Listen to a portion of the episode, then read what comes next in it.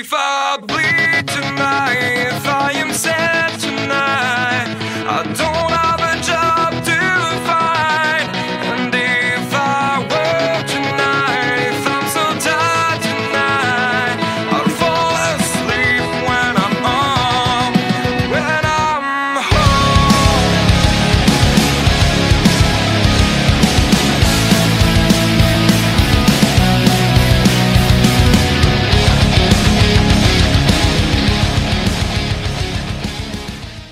Bienvenidos a Lucha Trucha.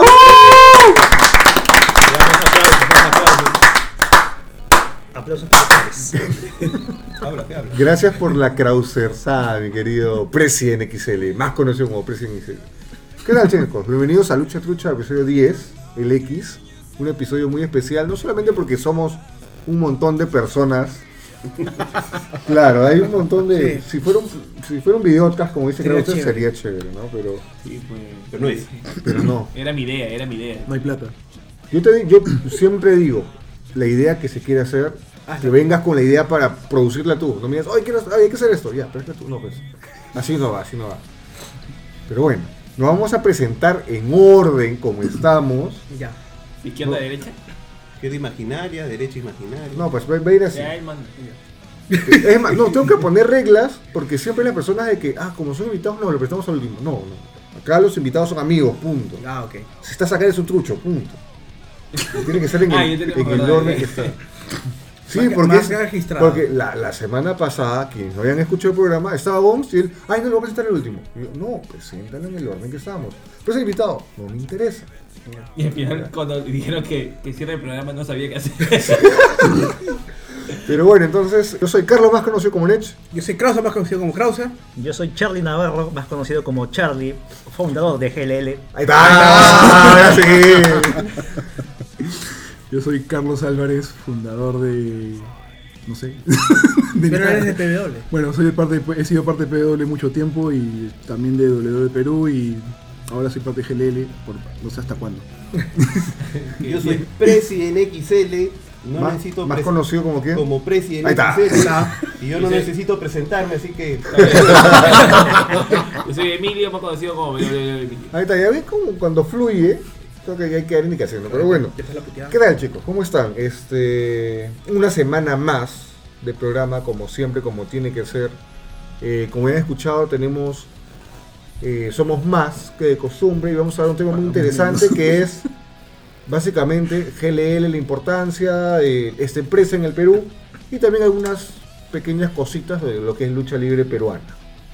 Se había prometido, los abogados dijeron mejor es despacito, despacito, así que sí. No podemos decir eso porque somos un programa PG. ¿PG? Bueno, hoy día lo somos. Ah, no, no, no. Claro, pero no va a decir, pero, no. Ya. Eh, Además de así, que, soy yo. bro. así que nada, no, agradecer a todos los escuchas que ya están en Estados Unidos. Igual, repetimos, en México nos escuchan más que en todos lados, así que compartan igual. Por presidente, por por- igual, sigan compartiendo. Eh, escuchas en Estados Unidos, en España y bueno, en Perú. España. ¿Sabes qué, ¿sabes qué, qué me, qué me pareció curioso? Que tuvimos programa de Biloni Ya. y no hay ningún argentino que ha escuchado el programa. Dios mío. Qué mala. ¿ah?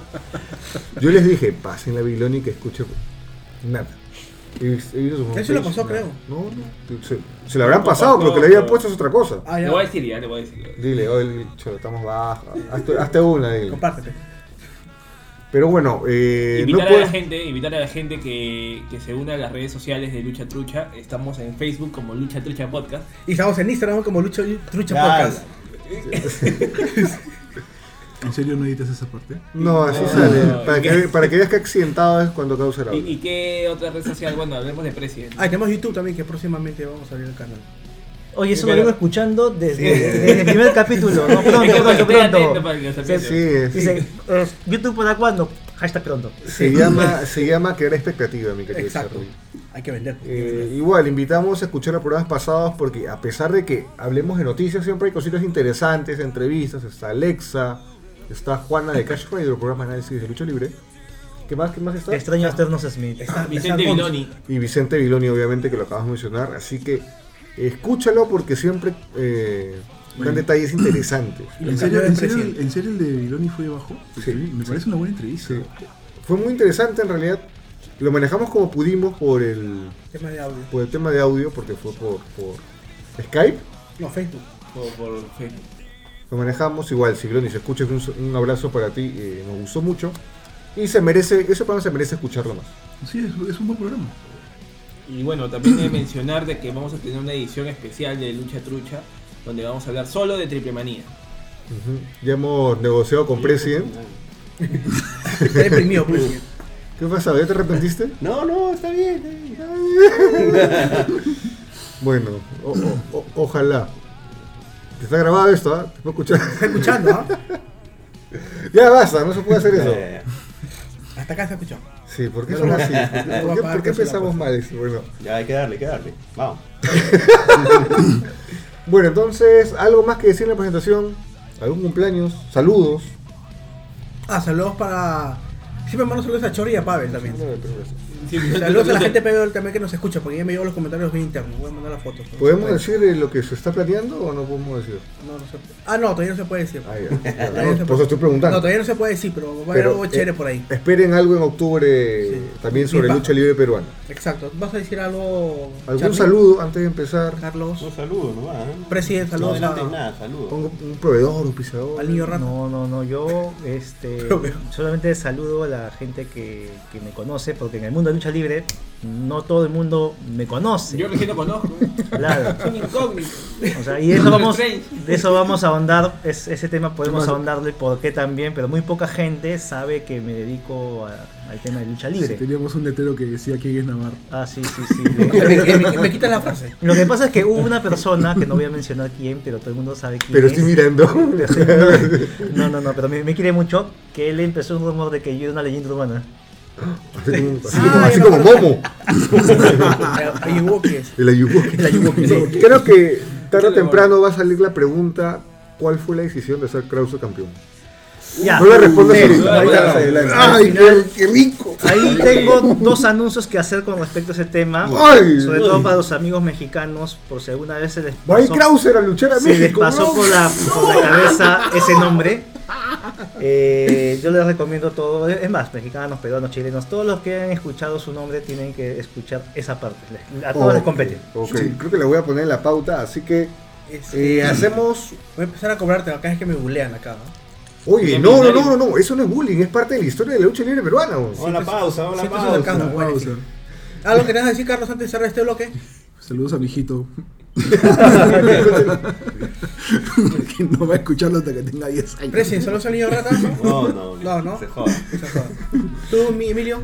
¿Nada? No, ¿Para amor? ¿Nada? No, no. Ah, pausa, vamos a la pausa. Bueno, vamos con la primera pausa y vamos a dar un poco de lo que son una miscelánea de noticias de lucha libre peruana. Así que vamos con ese bloque.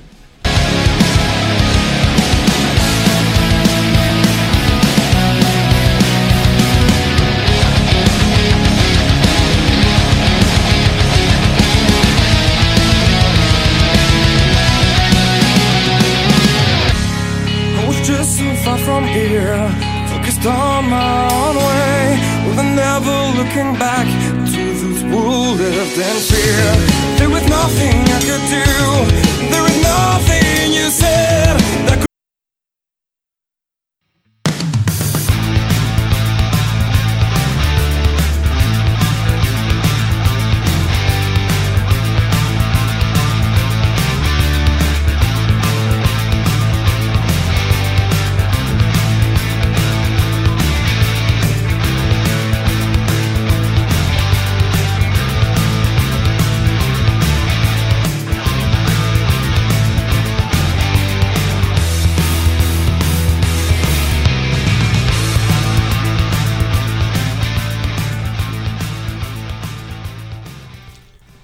Ok, primer bloque de Lucha Trucha 10.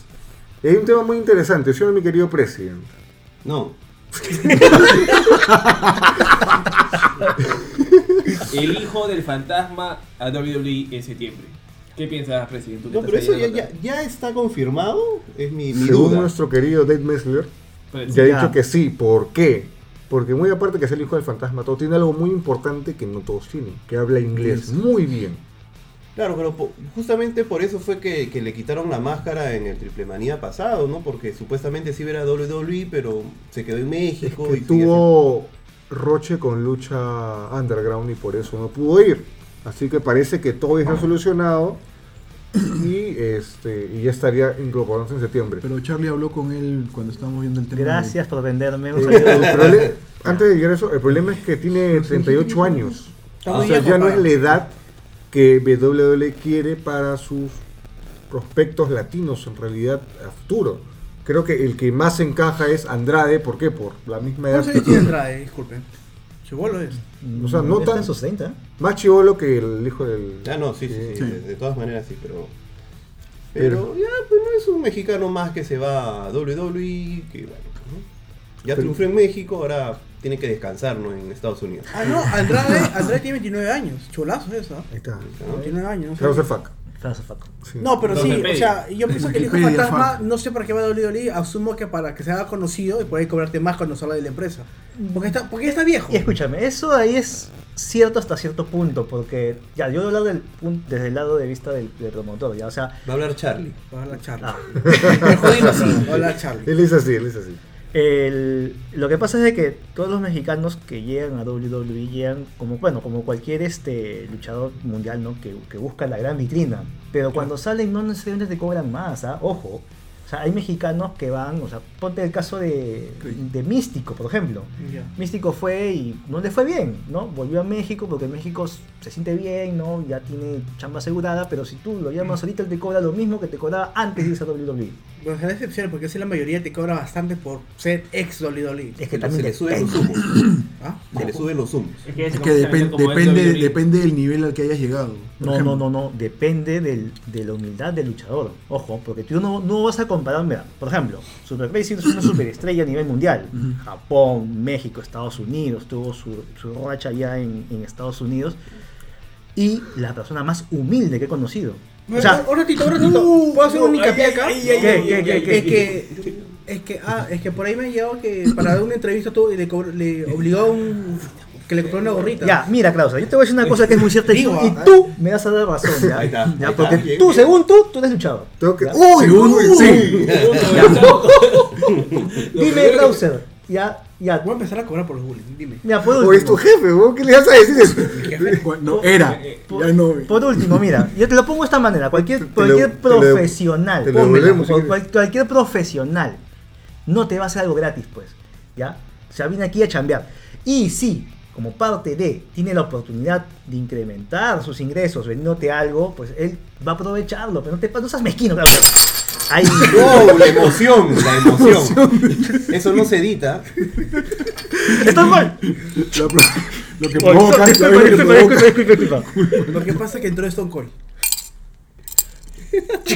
Ahora dejamos los brazos. Bueno, pero podemos continuar, ¿no? Y que quede. Brother, llevamos 13 minutos del programa. Tú no estás te preocupes, Krauser lo va a asumir. Invitados de lujo. Clauser lo va a asumir. Oye, el programa de ultraviolencia ya pasó. ¿Qué fue? Espérate. Mira, yo me acuerdo de. Yo me acuerdo de que cierto, cierto personaje, que no voy a decir su nombre, pero está a mi izquierda, se quejó de que le obligaron a comprar un polo, una gorra, algo así en una entrevista. En realidad es que estamos haciendo un paréntesis porque nos hacemos señas y Presen dijo, "No, no va a hablar, o sea, lo entendemos porque ya es cosa de él. Pero acá Krauser fue el de, no, no, no, pero esto no. Y ahí fue cuando la acabó. Es Gracias. que, mira, yo critico a, a muchos luchadores que vienen de México. Ese no es el micro. No, te explico, te explico por qué critico, porque he habido luchadores que, que, me han, que me han entrenado entre comillas y te han cobrado hasta. Ya, lo digo. pues, pero yo qué cosa he dicho, o sea, depende del luchador, si es un luchador humilde o es un luchador que se le han subido, o sea, tú puedes tener un luchador que diga, yo soy luchador mexicano y por ser mexicano tienes que hacerme la men solamente por el hecho de venir de allá, o puedes tener un luchador que tiene trayectoria mundial y aprender que la humildad es la base de todo. Que él quiera venderte algo no, no lo hace menos humilde, discúlpame, ¿ah? Eh, como- mira, de los, los únicos luchadores que yo he conocido que han venido acá y han sido realmente humildes han sido los este, Chris Hero y Claudio Castagnoli. Son los únicos que yo he venido, que los he Porque son conocido indies, pues, o sea... y han sido bien humildes, Mira, bastante humildes. El, el luchador humilde es aquel que sí entendió las, las clases, las Ah, secciones. Hice para todos los peruanos. Ya sigamos. Ya, ese es un tema que no voy a entrar ahorita detallado. Este, ya arreglamos, ya arreglamos el Pero mira, desastre. mira, mira, Ya, mira. pero es- A está- estábamos en el tema de que, El hijo del fantasma. de que se le había subido los humos a los luchadores, que te cobraban más cuando estaba en WWE. Charlie sí. dijo que no, que no todos. Claro. Testimonio. No, ¿qué, qué testimonio? ¿Tú, tú pasaste por eso? Tú pasaste por eso, yo recuerdo, yo recuerdo, yo recuerdo que en ese programa tú dijiste que tuviste que pagar no sé cuánta, no sé qué cantidad de dinero que fue alta, pero después pasó por, fue por, fue por- pasó por el costado tuyo un pata que lo, lo, lo negoció y pagó menos. Aguanta. Ah, No, o sea, compré una gorra y, y un compañero de otro podcast, periodista también él, este, hizo lo mismo, pero él fue un poco más vivo y le sacó un mejor precio, por decirlo de alguna forma. Ya regateó. Yo quería hacer un paréntesis al respecto. Lo que pasa es que ya. Yo- en realidad no lo íbamos a mencionar, pero para que veas cómo es Krauser de sí, sí, y rompe, y rompe este vasos. Mira, Es que- es que mira, es que también acá hay que entrar algo a tallar, pues. Este, y yo no, de verdad, te juro, no conozco de primera mano el- la situación que ustedes mencionan, ¿no?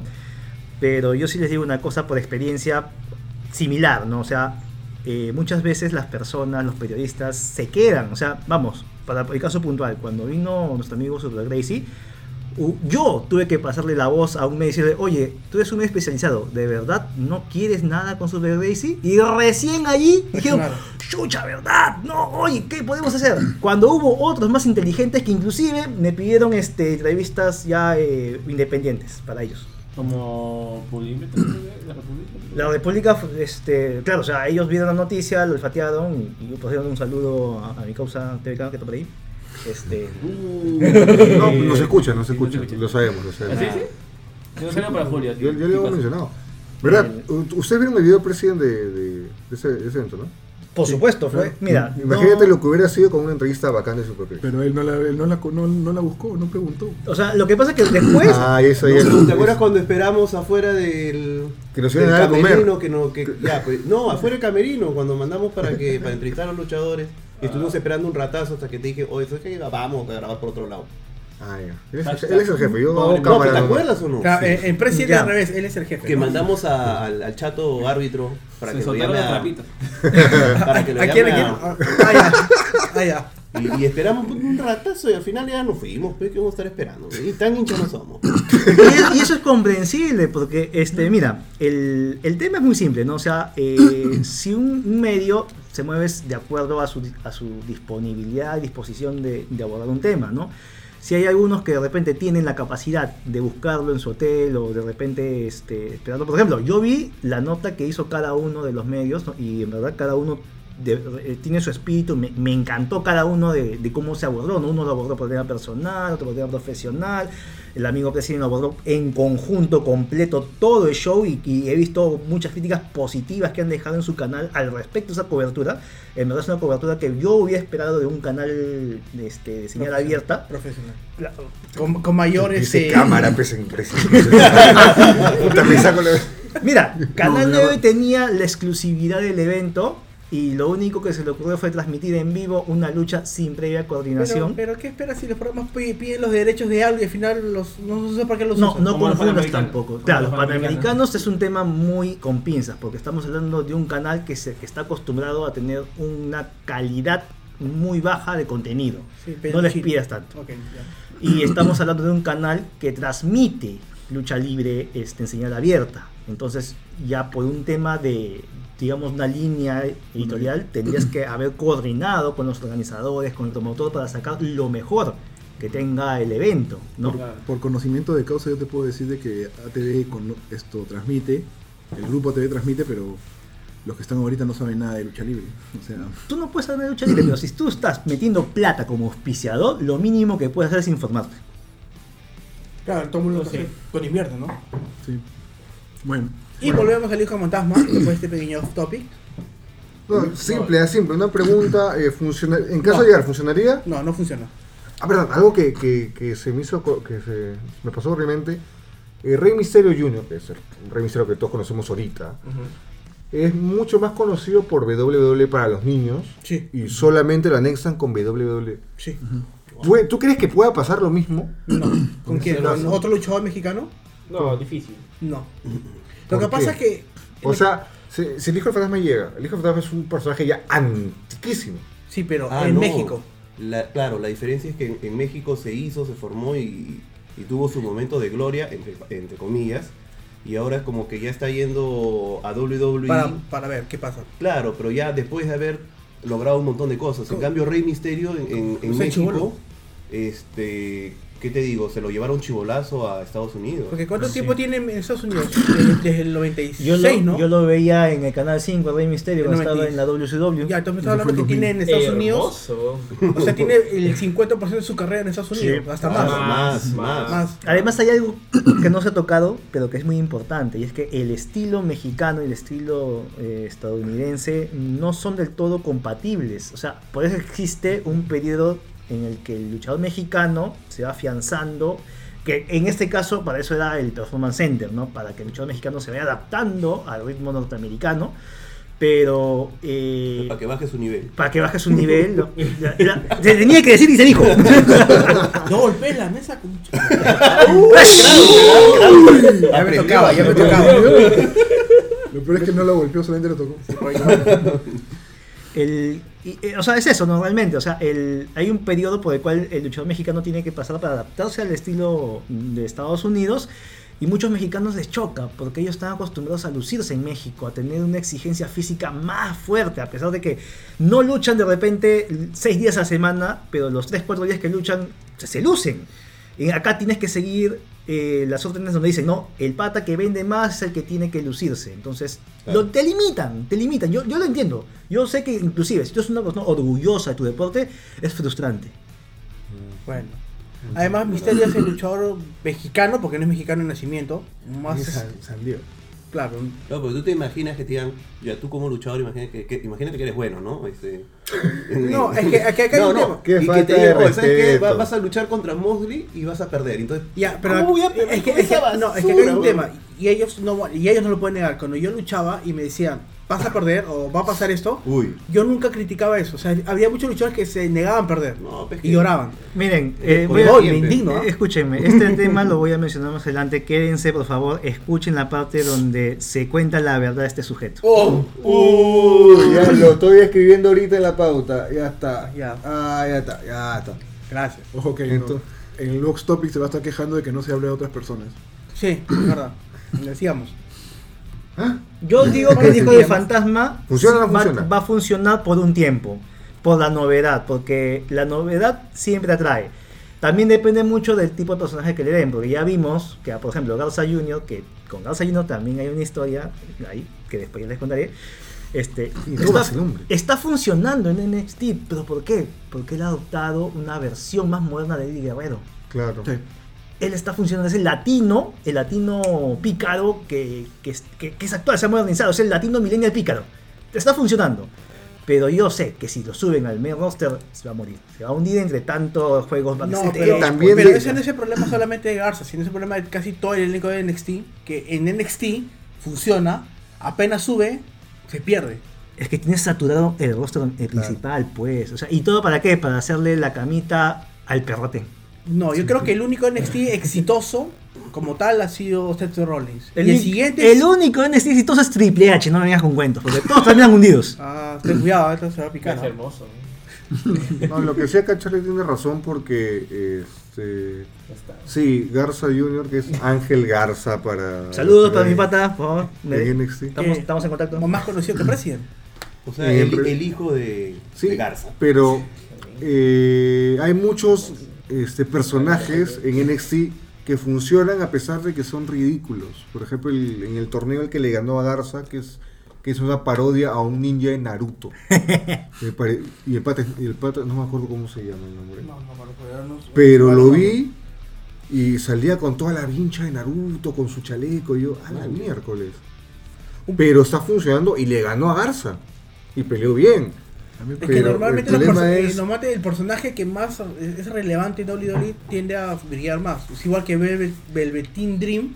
Siento que le veo más futuro a él como personaje en el main roster. Yo le veo más futuro fuera de WWE a Velvet Dream.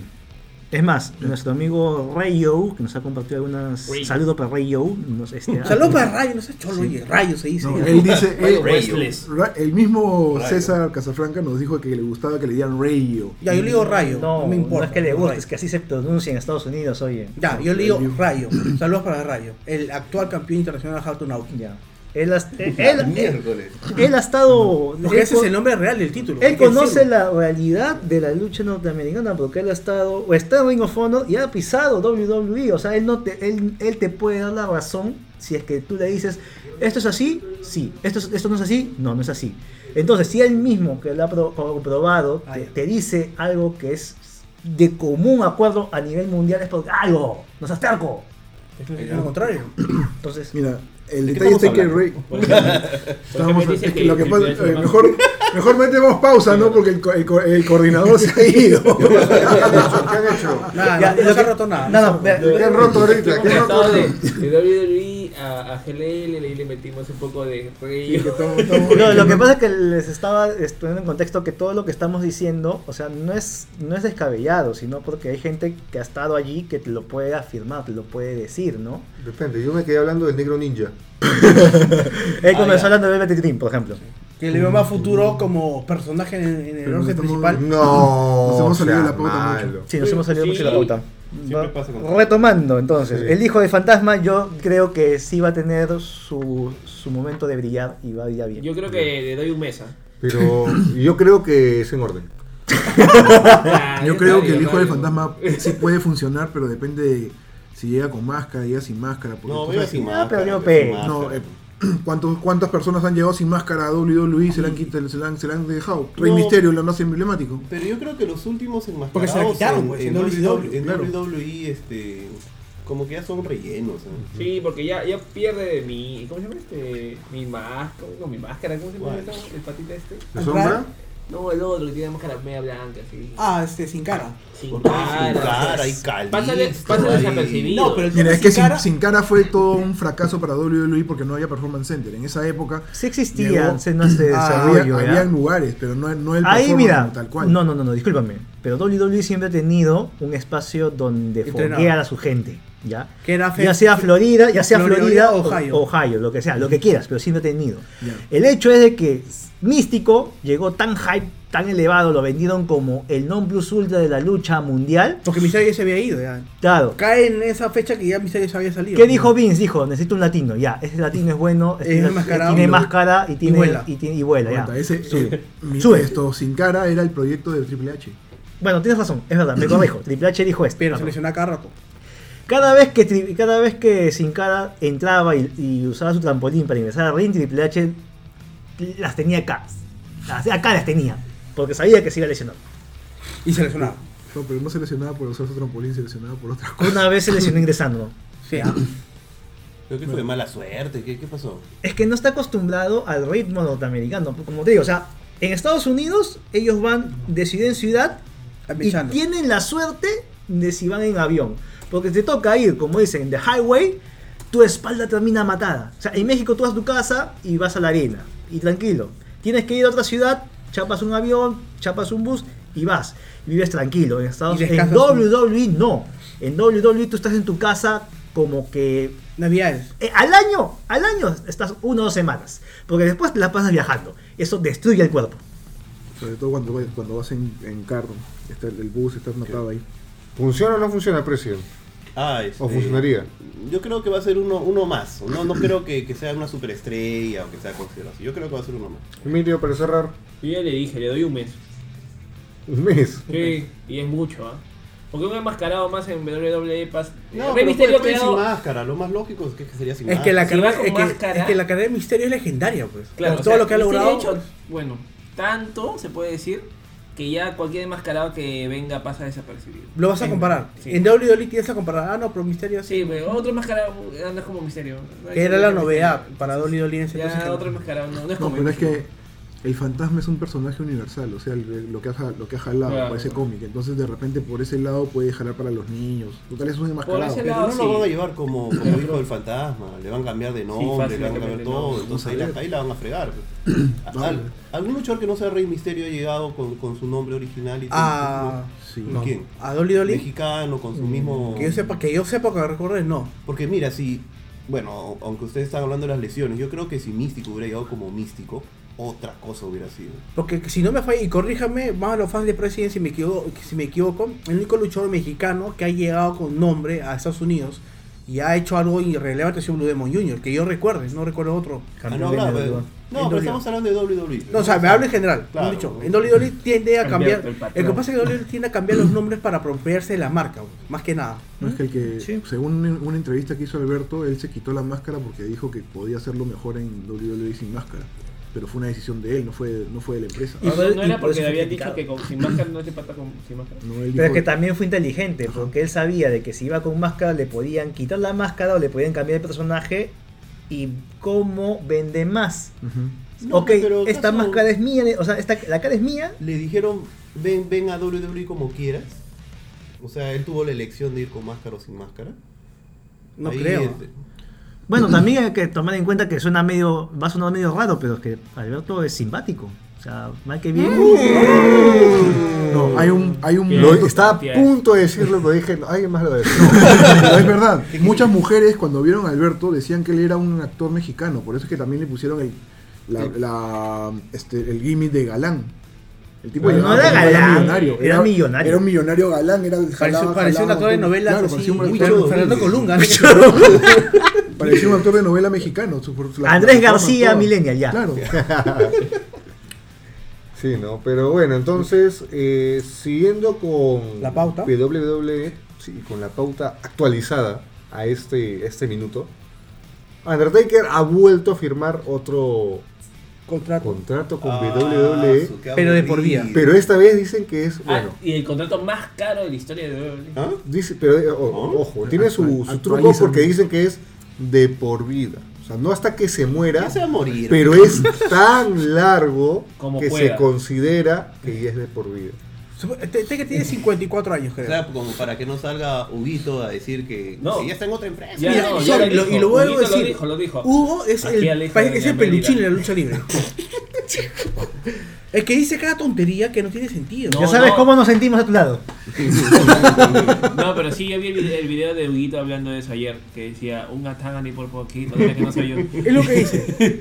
y dijo que sí, el contrato de Taker era por todo el tiempo que pueda luchar y que prácticamente era de por vida, entre comillas, porque era el contrato uno de los contratos más caros que tenía en la historia de Yo te hago una pregunta. ¿Cuándo Vince o WWE ha respetado un contrato que ha firmado con alguien? Nunca. ¿Cómo nació el Montreal Club Job? ¿Se acuerdan? Ah. Sí. Un poco de historia. Eh, eh, no, Vince, Krauser, nos no. queda que la historia. Ya la se gente. tocó ese tema o Nos se que- va a tocar más Nos adelante. queda que una historia. ¿Por qué se, se da ese contrato? Porque con Bret Hart se firmó un contrato en ese entonces súper millonario. Al final Vince lo cortó que a los dos años, creo. Menos. Seis meses. A los seis meses lo cortó. Ya. Y pasó todo lo que pasó. Ya. Ya, punto. Pues ya, Ya, pero-. Mira, ¿cuánto, decimos. ¿cuánto tiempo le queda por luchar al Taker? Hace cinco años debió ¿Cuántos días? Mira, Taker, Taker ahorita tiene 54 años. Hace 4 años ya debió haber dejado de luchar. Todo el mundo está de acuerdo en eso. Sí, Puede el, lo que tú 90, quieras. el 99, vamos. Bueno, en fin. Hace Presi, cinco- hace- Presi no está de acuerdo contigo. Bueno, yo creo que en WrestleMania 30, cuando perdió el, ti- el- la 30, racha, yo pienso que ya se debe haber quitado. Sí, del Casi, to- 18. casi todos estamos de acuerdo en eso. Sí, sí. Ahora tiene Tiene 54 18. años. ¿Qué? ¿Cinco años más otra vez? A los 60 el tío ya no se puede parar, ya no sé qué hace ahí. O sea, ¿Cuándo bueno, fue la última pelea de Hogan? ¿En qué edad? fue, si no me equivoco, en SummerSlam contra Randy Orton, que le gana limpio a un chivolo, criticado por eso. Eso fue cuando... Es el Real American. Eso fue hace 10 años.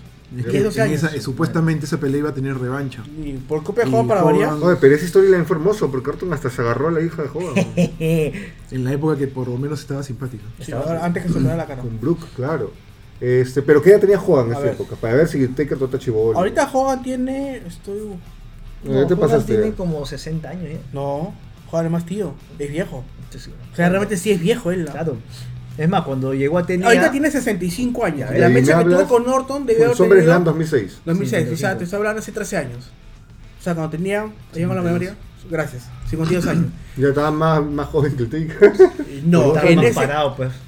Pero ¿sabes? fí- Pero- no, físicamente estaba más ¿sabes parado, por- pero era limitado. ¿Sabes por qué? Exactamente, porque se cuida mucho. Al igual que John Cena, que no lucha ni un, discúlpeme, no lucha ni un carajo, ¿ya? No, pues Cena va a llegar a los 70 años luchando, porque no hace nada. Se cuida. Se cuidan al luchar, pues. Está bien, buen comentario. Sí me parece un buen Mira, comentario. se ha, se ha lesionado, me- se ha lesionado más que el Miss y el Miss se cuida más. Sí. Y el, y el, y el, y el Miss sigue luchando sin parar. El problema acá está, como yo siempre digo, del público. Yo como público veo a Undertaker entrando al ring y yo lo abucharía, lo siento. Pero como la gente aplaude y se emociona, lo van a seguir poniendo. weón. Entonces no se quejen si el público aplaude Mira, y grita, cuando- lo van a seguir poniendo, así sea en silla de ruedas. pues. Cuando el Taker vino a Lima en la, pri- la primera vez, la segunda vez que WWE vino. La- la que- claro, yo me acuerdo que estábamos en primera fila. Primera fila. Menos Pulpín. president, menos president. Y la entrada del Taker se demoró 15 minutos. 15 minutos gritando. ¿no? Y Y, los, y los 15 minutos me las pasé gritando como loca. Discúlpame por, por mojarme, por- pero el Estadio Nacional nunca tuvo tanta gloria desde México 70, ¿ya? Cuando el Taker entró. Es más, mi, let- mi letrero que, que hice en Wilson salió en la, en la página de WWE. Y yo grité como, como, como perra, Para variar. literalmente, cuando entró Jericho en la primera vez que vino. ¿Jericho vino? Claro, la primera vez. Claro, fue mi evento. Ah, la primera vez, pues. Y fue por un tema de vuelo que fueron My Event con Shawn Michaels. Está en cuando, feo. cuando se puso su, la, Ah, sí, la los- bandera como capa y ahí sí nadie dijo nada. saludos ¿no? a sí porque me- yo me acuerdo que en el Yo, me- yo me acuerdo, yo me acuerdo del speech de Jericho. Los Son muy peruanos malos, Los son peruanos son malos. Y mentirosos, Y mentirosos. como Shawn Michaels. Oye, la gente Recontra rudo, recontra rudo. Eh, Jericho es una persona que por más que quiere no puede ser rudo. Lo vas a amar, lo vas a amar. Primer campeón indiscutible. Así, Bueno, a, acá- ver, a ver ¿De dónde, pe? ¿De dónde? a ver si tu, a ver si tus luchadores mexicanos se hacen indiscutibles. Bueno, Perdón. Eh, ¿Pero en dónde? Discúlpame, No, no, ¿ah? pero Dime un luchador, dime un luchador mexicano que sea campeón indiscutible en toda la historia, desde 1905 hasta la fecha. Oye, si No, yo pero estás hablando de WWE. No, no, no, no, no, escúchame, WWE. escúchame. Si yo ahorita traigo un mexicano y lo hago campeón Jaime, campeón Hatunauki, campeón indiscutible peruano, ahí está pues. Ay, sí, ay, Ya, sí, pues. como me da la gana. Por eso mismo, pues no depende, depende del promotor de la empresa, no depende del. Pero del en el periodo histórico, son todavía dos títulos mundiales respetables. Krause, ¿no? ¿Qué, ¡Qué qué terco! Por favor, vamos, adelantemos la pauta a la parte en que hablamos de las verdades de Krause. Para que se queden callados. Cortito los dos, eh, los dos puntos que faltan porque. Se están alargando cosas que Sí, sí, sí, sí, sí, sí. Este, All Elite Wrestling, ya- bueno, Soul Out en teoría, porque fueron 300 entradas menos de lo que se, especuló por, problemas, ya vendió el lote en total de su primer show televisado, que va a ser en Washington, que me parece bien paja, porque en realidad eso debería marcar la nueva pauta a seguir en cómo van a vender entradas y la cantidad de entradas que deberían vender. Eh, y hay peleas confirmadas que es The Elite contra Jericho y dos amigos que no sabemos quiénes son, pero ya hay voceados. Y mucha gente dice que puede ser, ¿cómo se llaman los raperos? Eso? Eh, usos, No, los raperos. sobre todo los raperos. El que, lo bota, el que lo, le pegaron y lo botaron de la arena hace poco, ¿cómo se llama? Ah, ya, este, Enzo K, Enzo Esos y, patos. Por favor. En su amor. ya, es- Están rumoreados que podrían ser ellos. pero Mira, yo, yo honestamente, si los veo pisar un ring de AEW, se me cae la imagen de la empresa. ¿Qué te hablo como promotor y te lo hablo como fan. ¿Sí? Sí. ¿Por qué? Porque eso sí me parece interesante. Mira, En su amor no pelea ni un carajo. pero ven, yo he sido uno de los mayores críticos de Enzo Amore desde su etapa en Ah, no, WWE. yo lo sé, yo lo sé. O sea, sé que el pata no pelea, pero llegar a decir que se te cae la empresa. Lo que pasa es que esta empresa está fundada con los principios de- del espíritu indie. Esa es la idea que a mí me vendió Cody. Cuando vi que agarró el mazo y destruyó, destruyó el trono, ya empezó a caer a caerse un poquito, porque decía, este tipo no supera. No, no supera, Claro. está viviendo bajo la sombra de otra Y persona. todavía dice, el éxito es la mejor venganza. Yo, bueno, le estás rompiendo el, el trono con el logo de tu ex jefe. Eso vaina es algo muy personal. Incluso, incluso su mujer ha dado declaraciones estúpidas porque salió diciendo de que en, en AEW no va a haber chicas que son rubias y que, que miden metro cincuenta y que no tienen talento para luchar. ¿Y ella qué lucha? No tiene La- talento, no ¿no? tiene No, y talento. lo peor Lo, que- lo único paja peor- que hizo Brandy, que recuerdo lo último, fue la lanza que le hizo a- en, en All In. La lanza que tuvo que repetir. Sí, Pero, pero le salió bien la, cuando repitió. Pero le ¿Cómo salió bien. veces? No.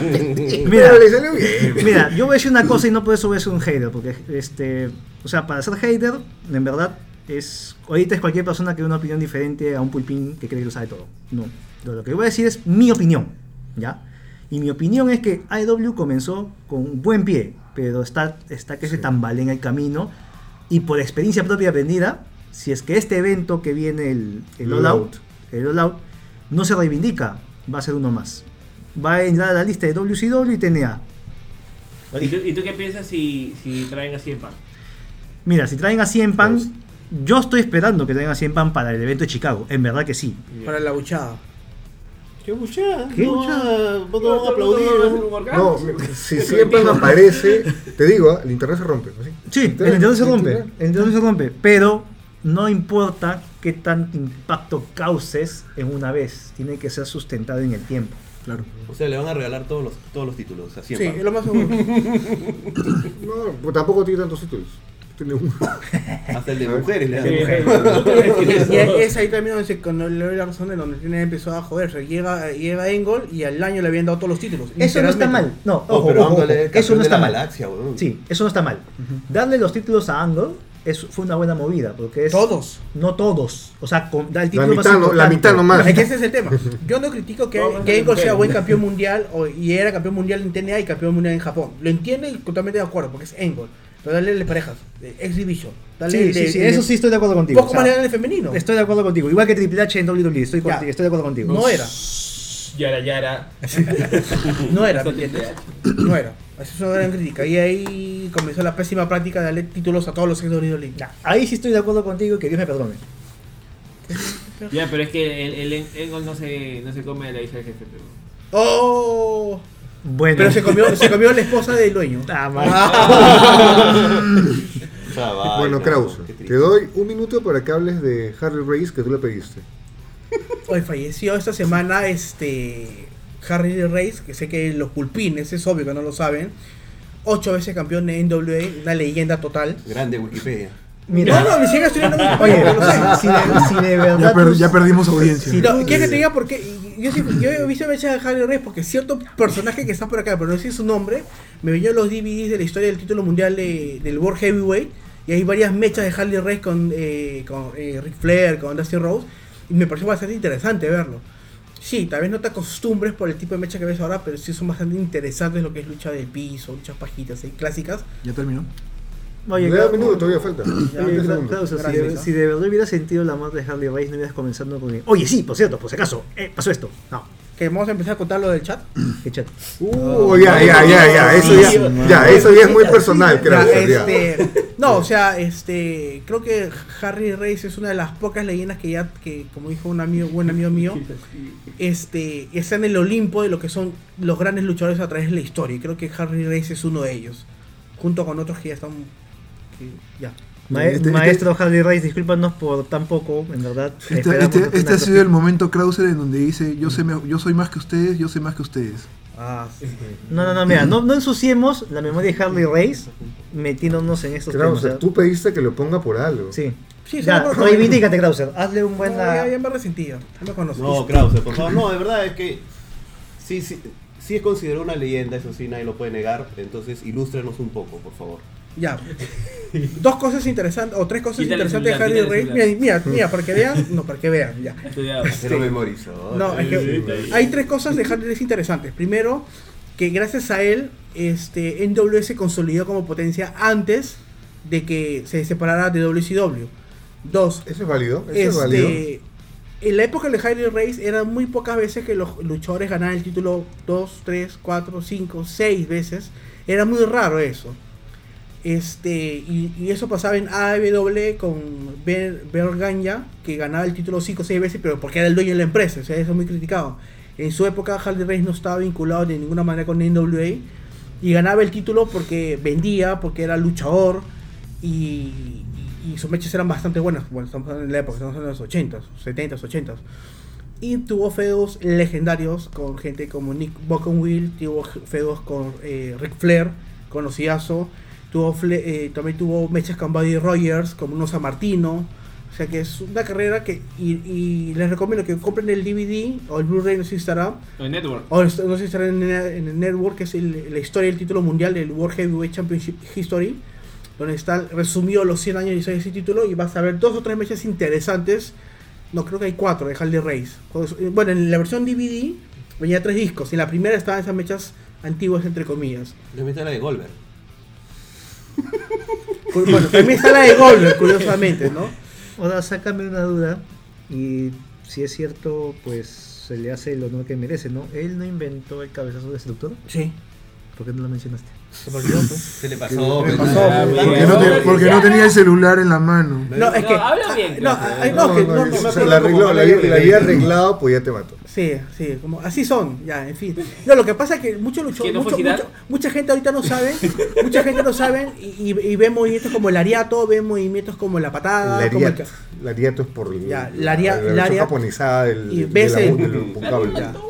Ves movimientos como el Power Slam y te das cuenta, oye, esas movidas que básicas, no que eran básicas. Hace 10, 15, 20, 30, 40 años esas movidas eran consideradas icónicas porque fueron creadas por distintos luchadores. Así que Ya, pero tú sabes que el cabezazo destructor se inventó por un error de casualidad. No estaba programado.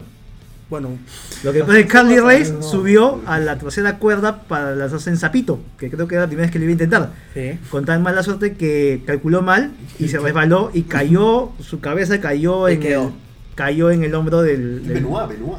Claro, o sea, y, o sea, sí, o sea, él lo inventó, pero no fue una movida predeterminada, sino es que fue un botch que se vio bien y Sí. quedó. Y quedó.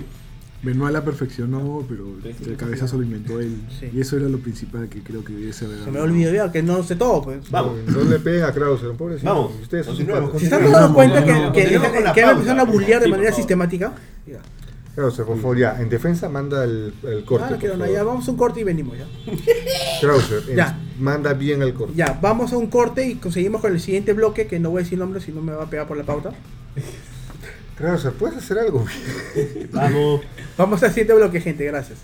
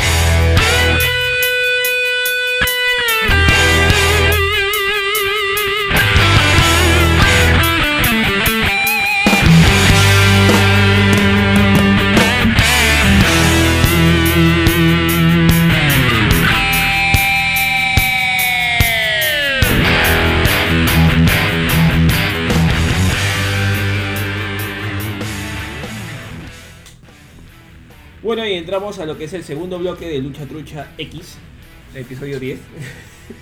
Eh, Vamos a hablar de lo, de lo que tanto nos piden, lucha libre peruana, y aprovechar acá a Charlie y a, y a Frijol. A Frijol. No habías dicho que no lo habíamos presentado así. ¿o? ¿Por qué eres así? Cada uno tiene su nick. para, para hablar de lo que es este lucha libre peruana, más que nada para que Charlie nos cuente, ¿no? De, co- de cómo ha sido su ingreso en la lucha libre peruana y, y qué tan difícil ha sido todo este camino que nos ha llevado a lo que es ahora Generación Lucha Libre, GLL, como conocemos. Dino Charlie, ¿cómo, ¿cómo te metiste a la lucha libre? Bueno, yo me metí en- cuando estaba en la universidad. eh, había un grupo de interés. Bueno, éramos un grupo mm, de amigos que nos gustaba la lucha libre y conseguíamos los, los DVDs este, donde Helton, me acuerdo.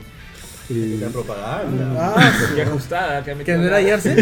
Yersen no existía en la época de Helton en tu época. ¿no? No, pero sí, es que es- lo que pasa Pues es que sí, es- es- es- bueno, bueno, al, menos, al menos en mi generación él, él era referente, porque o sea, tú agarras y, y veías, este, ¿cómo se llama ese programa que había en Canal 5? Gladiadores. No, no, no, no, no. Ah, ya, este. ¿Punto de quiebre puede ser? Punto de quiebre donde había una flaca que es este Bernie, Ah, la cantante. Era lo máximo. ¿eh? Y ella vendía, o sea, ella te ponía segmentos del evento y te recomienda, oye, visita tal página y salía Helton. Claro, o ¿Ah, sea, sí? claro, o sea, este, cuando- nosotros conocimos a Helton así por Canal 5, este, y inclusive un día eh, nos visitaron, pues, estábamos visitando en la universidad y hicimos un compartido, eso, pero, eh, en fin, o sea, fue en la universidad. Teníamos un, un grupo de, de- formamos un grupo de interés, ¿no? El- la universidad te daba los días jueves al mediodía completamente libre, o sea, no había ninguna clase programada en ningún lugar del campus los jueves al mediodía. ¿Qué universidad para.? para- La Universidad La Católica.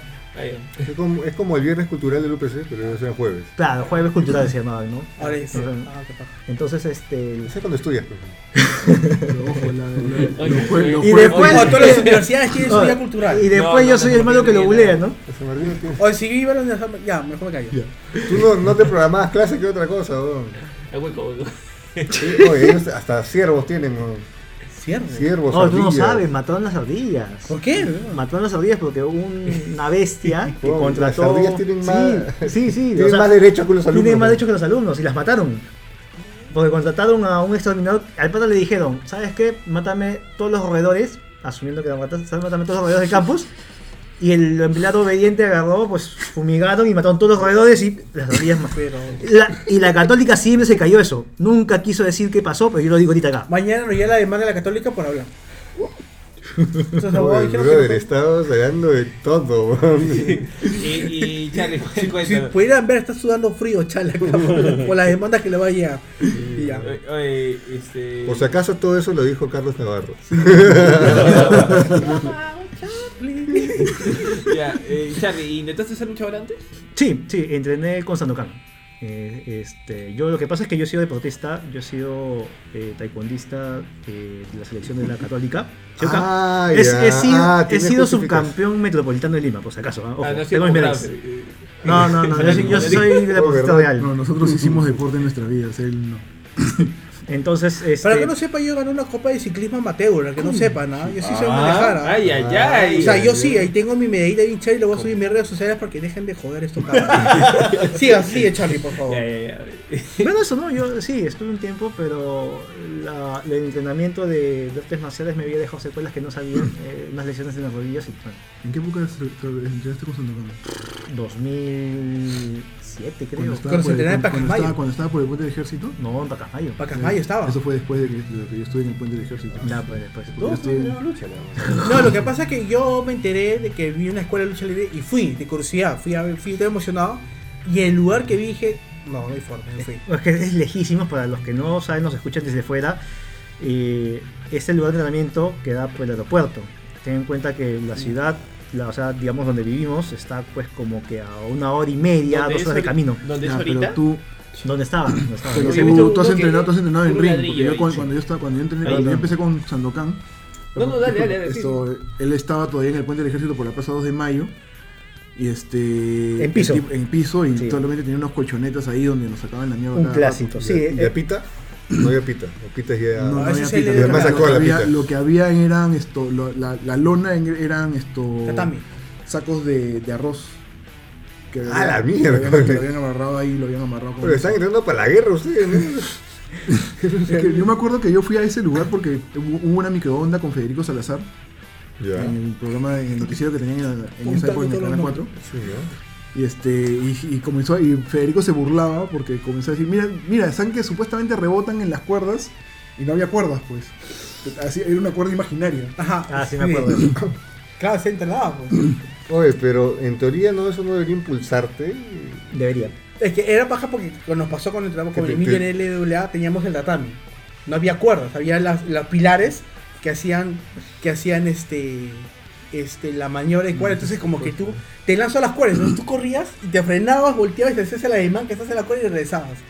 Eso, Ah, eso es peligroso. Eso es ¿no? peligroso. No, que- la mierda. No es vergüenza, era paja, porque siempre ¿Cómo va a La, ser paja, la gente que nos escucha de afuera tiene que saber la verdad. Así En comenzó, este, pues. en este país casi muere la lucha libre, aunque no. No, aunque claro que sí, claro que sí. Claro. fue gracias a Sandokan que lo y se tuvo y se tuvo que empujar el coche desde abajo del barranco para que pudiera siquiera llegar un poquito encima.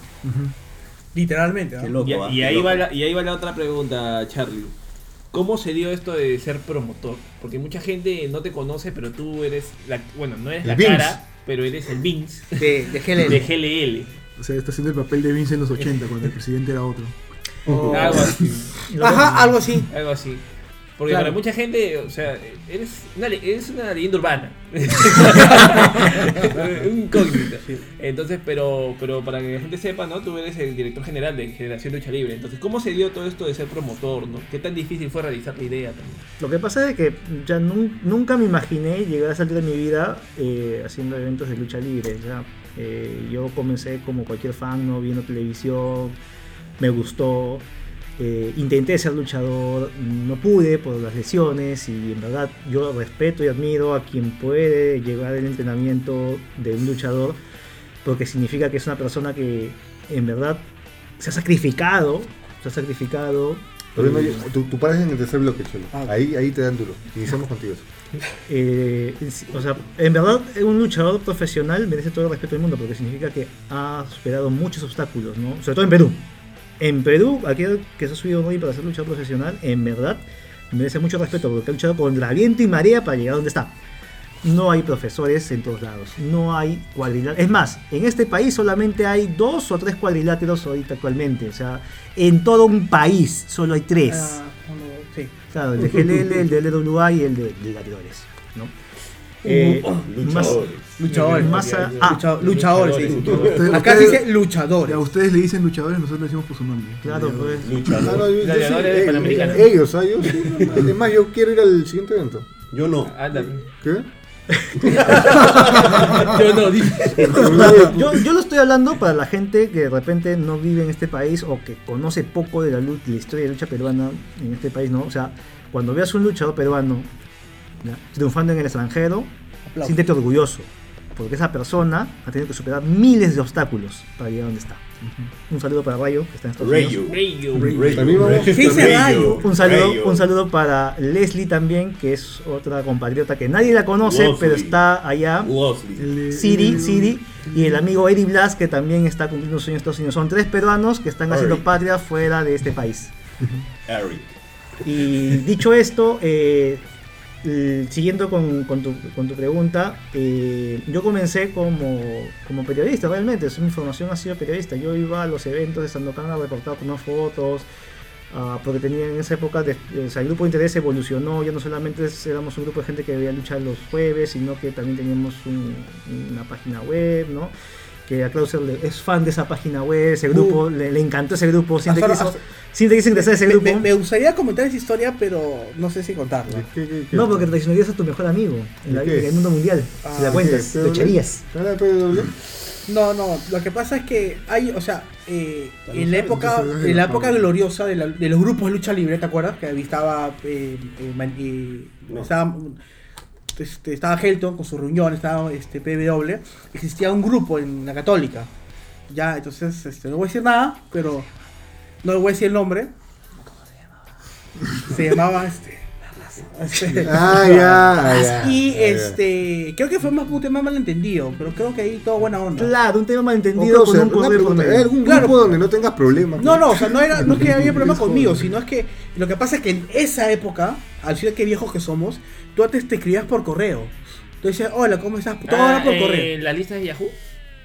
No, Ya, estamos yo lo voy, ya, dado que Krauser está dándole muchas, muchas Sí, vueltas, yo lo voy a decir ya. Dilo, dilo. Lo que pasa es de que en esa época, cuando invitamos a gente a la universidad, hubo una persona de un grupo que no voy a mencionar, pero que es muy conocido, que se autonombró el, el vocero oficial de y nos dijo que habíamos hecho mal en, en contactar a Helton, en invitarlo cuando ellos eran el grupo en Perú y que ya no querían hacer nada con nosotros. Lo dije. Ya. Ese no Tenía fui yo. El que, el No que- fue Krauser, fue el mejor amigo de Krauser. Ya, Ya. por si acaso. Y desde entonces hay Ah, una que- mal, sí. malversión entre él y yo. Y cada vez que hay algo de lucha libre, él le pregunta a Krauser, ¿está Carlos Navarro involucrado? Porque si está involucrado, no me interesa. ¿Qué te, refieres, te refieres a No, no dice, mejor, no el nombre. No, diga- mejor- no digas mejor eso. amigo ese que, que No digas gente en inglés? Eh, no, no, no, no es para nada. Ah, no él. Ya sabes quién es, pero te- ahorita No, no en- sé en, quién. el intermedio te voy a decir quién Y es. acá voy a poner el soundtrack de Tengo algo que decirte. Confecciones truchas. Ya bueno, volviendo a. lo que- Confecciones truchas. Ya, No, pero ya, no, para, ya, ya, para continúa. terminar, para terminar, ¿no? Entonces sí, yo comencé como periodista reportando y cuando vi que realmente le faltaba la visión Profesional. de- profesional moderna, Yo me metí un poco más. Coincidió con los problemas legales de Sandokan, que estuvo de visita en Canadá. Y. No. eh, perdón. Ya no, no, no. Ya. Y quien tomó la batuta como promotor en esa época fue este Rubén Cavallini, un ex luchador conocido como Robin Hood. Entonces el señor tenía la visión del cachascán. Entonces mi intención era ayudarlo a que rejuveneciera un poco más la imagen. Es más, mucha gente no lo sabe, pero GLL yo la creé para él. Sea, yo desarrollé la marca, el nombre, la imagen, todo para él. Pero su última aventura, que fue ya, creo que fue la tercera o cuarta vez que intentó hacer algo, ya no le fue bien, lo dejó, dijo, ¿sabes qué? Puede ser más adelante que yo. Entonces coincidió, porque en la historia de la lucha libre peruana todo ha sido coincidencias, coincidió con que Sandokan volvió de Canadá y se pudo Relanzar la se marca. pudo relanzar la marca Tengo con miedo de preguntar, no, No, sé si es no, muy No, no, sano, no, no, no Déjalo ahí nomás. O sea, No, No, no. yo sé- No, no, no, no, no, no, o sea, yo sé que cuando dice No. Canadá a qué se refiere, pero quiero creer que no es así. No, déjalo ahí nomás. No, es como tu héroe. Sí, sí, sí es así. Ajá. O necesitamos explicar a qué nos referimos para que los de México lo entiendan. No, no, déjalo así nomás. Canevaro. Continuemos. ya, continúo. Ah, pueden hacer una versión peruana y una versión editada para México. ¿ah? La versión internacional. El- Claro. el- Un corrígeme si glosario, no me va a venir con equivoco. glosario esta El, vez. el rela- el relanzamiento de GLL, o sea, como marca, después que, que ya, eso se fue. junta con el How to Nauki, si no me equivoco. Lo que- Eso es en ya. el tercer bloque. eso- No, no, eso, eso todavía, eso Ah, todavía qué no. chongo. Pero, ¿fue difícil realizar la idea? Lo que pasa es que sí, porque en este país, tú sabes que algo que no es rentable, no es negocio, no hay nada, formar de cero asusta a mucha gente que, que está buscando inversiones, ¿no? Entonces hicimos lo único que se podía hacer en esa época, ¿no? Y es este buscar alianzas con algunas entidades. Yo coincidentemente tuve la oportunidad de contactar con la gente de Minca y les vendimos esta idea de tener una activación BTL. O sea, yo, lo- yo vendí GLL no como una empresa de lucha, sino como una activación BTL a un centro comercial. Eh, les gustó la idea, dijeron vamos a, ver cómo funciona, y nos dieron toda una temporada, o sea, eh, cuatro, cinco semanas seguidas, todo junio del 2011, todo junio, los días jueves a las 6 de la tarde, porque son los días de menor afluencia. Va, dijimos. Ellos esperaban 200 personas, 300 personas, ¿no? Y llenamos 1000, 1500, no se quedaron, oye, oye, queremos. Y al momento de negociar, ¿sabes qué? Ya, este, nosotros te jalamos 1500 personas. Tienes, puedes pedir auspicios a- o, cobrarles a, la gente a la que le alquilas el lugar. Y cuando le mostramos el presupuesto ¿no? de, de lo que implicaría hacer un buen evento, solamente nacionales, ¿ah? ni siquiera, o les había hablado acerca de que traer este, extranjeros, pero no, no era parte del proyecto en ese momento. O sea, se asustaron. O sea, e- es, increíble de que tú puedas jalar 1500 personas con un evento de 2-3 horas y cuando tienes que pagar la factura, pues no quieres. De repente para ellos era más fácil, no sé, pues este poner a Pitillo, haciendo este, para quien no sabe quién es Pitillo, es la versión peruana de Zero Brown, por si acaso. Este, para ellos de repente era más fácil ponerlo ahí, ¿no? Y le jalaba a 1500 personas, no lo sé, pero son sus decisiones. A mí la experiencia como experiencia me sirvió bastante, porque eh, pude ver cómo ordenar gente, optear, el tema de este, recursos humanos. Me gustó la experiencia, ¿no? O sea, era mi primera experiencia como promotor. Felizmente fue de la mano de una empresa como Minca, que de acá mis saludos a Minca, gracias por confiar en nosotros en esa época. Eh, y ojalá se animen de nuevo ahora que vean que hemos crecido más, ¿no? Nos seguimos esperando. y este, eh, así comenzó, o sea, casi como que empujando el coche porque nadie más quería empujarlo. Era como que, o sea, yo quiero dar lucha en mi país, nadie quiere, ya pues la hago yo. ¿Ese en qué año fue? 2011, 2011. 2011. Así es. ¿Y cuánta es la logística requerida para realizar un evento de lucha libre? No puedo hablar acerca de montos reales, pero te puedo hacer aproximaciones para la gente que se dé una idea, ¿no? O sea, Claro, claro. Claro, ya mira. Depende. Dólares, por favor. En dólares, claro, mira. Porque depende de qué tipo de evento quieres hacer. Claro. Porque si es un evento pequeño, Te puede salir te puede- entre mil, dos mil dólares un evento pequeño, incluyendo pagándole al- a los luchadores. Que, Dicho sea de paso, este es el primer año en toda la historia moderna de lucha libre peruana en que se le está pagando a los luchadores. O sea, hasta el año pasado, escúchame bien, este oyente mexicano, hasta el año pasado ningún luchador peruano cobraba. Así de mal hemos estado. Este año recién hemos empezado a pagar luchadores. Y creo, cuando has sido campeón no has cobrado. Créeme que, cree que, créeme que debió habernos pagado. Ya, ese es un tema que vamos a hablar después, ¿no? Lo que me da risa es que. No, yo ah, ah, en ese que- bloque voy a lo- lo- preguntar. Lo, que me da pero- risa es que a pesar de haber puesto mi cuerpo en peligro en la mecha con. Sí, por el Canadian Destroyer que te Ya. hizo cobra. Bueno. O sea. ya. Hablando ya. Sí. pero para, para, Eh, escribe lo que tienes que decir No, no, para, no, re- nada, para revisarlo y En ver el si siguiente procede. bloque bulleado creo que tengo que escucharlo nomás. Ya. Y bueno, siguiendo con el tema de logística y todo, ¿hay ganancias? ¿Se puede vivir de la lucha libre No. en Perú? No. se puede vivir todavía. Lo que pasa es de que hemos intentado muchas formas de hacer funcionar la lucha libre peruana. La única que, digamos, me ha funcionado a nivel personal, Tener a Krause como. No, no, no, ojalá, no, ojalá. ¿ah? Déjalo hablar. Ya, claro, entre claro. paréntesis voy a contestar tu pregunta con un hecho, un hecho fáctico. Si se puede decir en el bloque 3, que es la no, pregunta. no tal es cual. necesario, porque inclusive, o sea, puedo otra dice. mira, o sea, lo, lo que pasa es de que No, tú Lamentablemente- dices, No, ya, ya, no, no, No, no, después, no, ya, después, ya, no, después, no, después, después, ya, está bien. Apúntalo ahí porque. Está ¿Cuál- cuál es la pregunta? No, era de si se, si Ah, se se puede puede. vivir de la lucha libre o no. Ahorita no se puede vivir, por muchos factores. Hemos intentado hacerlo rentable, pero el tema es de que todavía nos falta algo que tenemos que superar. Y es y quiero aprovechar esta oportunidad y ustedes que están presentes acá para hacerlo, ¿no? Y es de que el público tiene que ir a ver lucha en vivo, porque es- así se puede mantener y crecer la escena luchística. Verlo por internet de repente ayuda, compartiendo con amigos que viven en otras ciudades, en, otras, en otros países. Pero lo que necesitamos es que la gente, aquellos especialistas sobre todo, que dicen que aman la lucha libre, que siguen la lucha libre, que vayan a verla en vivo. O sea, ahorita este, eh, solamente está, eh, el único, los únicos eventos seguidos son los de gladiadores y no está yendo mal, porque hace poco han tenido un buen evento que es el último gladiador, eh, con la mitad de, los mejores luchadores chilenos. Y yo sé que eso se puede volver a repetir o ser más grande. Pero ahorita es la única opción que se tiene. Entonces, la idea es que crezca más, ¿no? O sea, que crezcan ellos, que crezca GLL, que crezca Consulta, WA, y- dime. ¿Y tú crees que no es porque no hay modelos sustentables de negocio? ¿Crees que es por eso? O sea, porque Ya, hay, te voy a responder.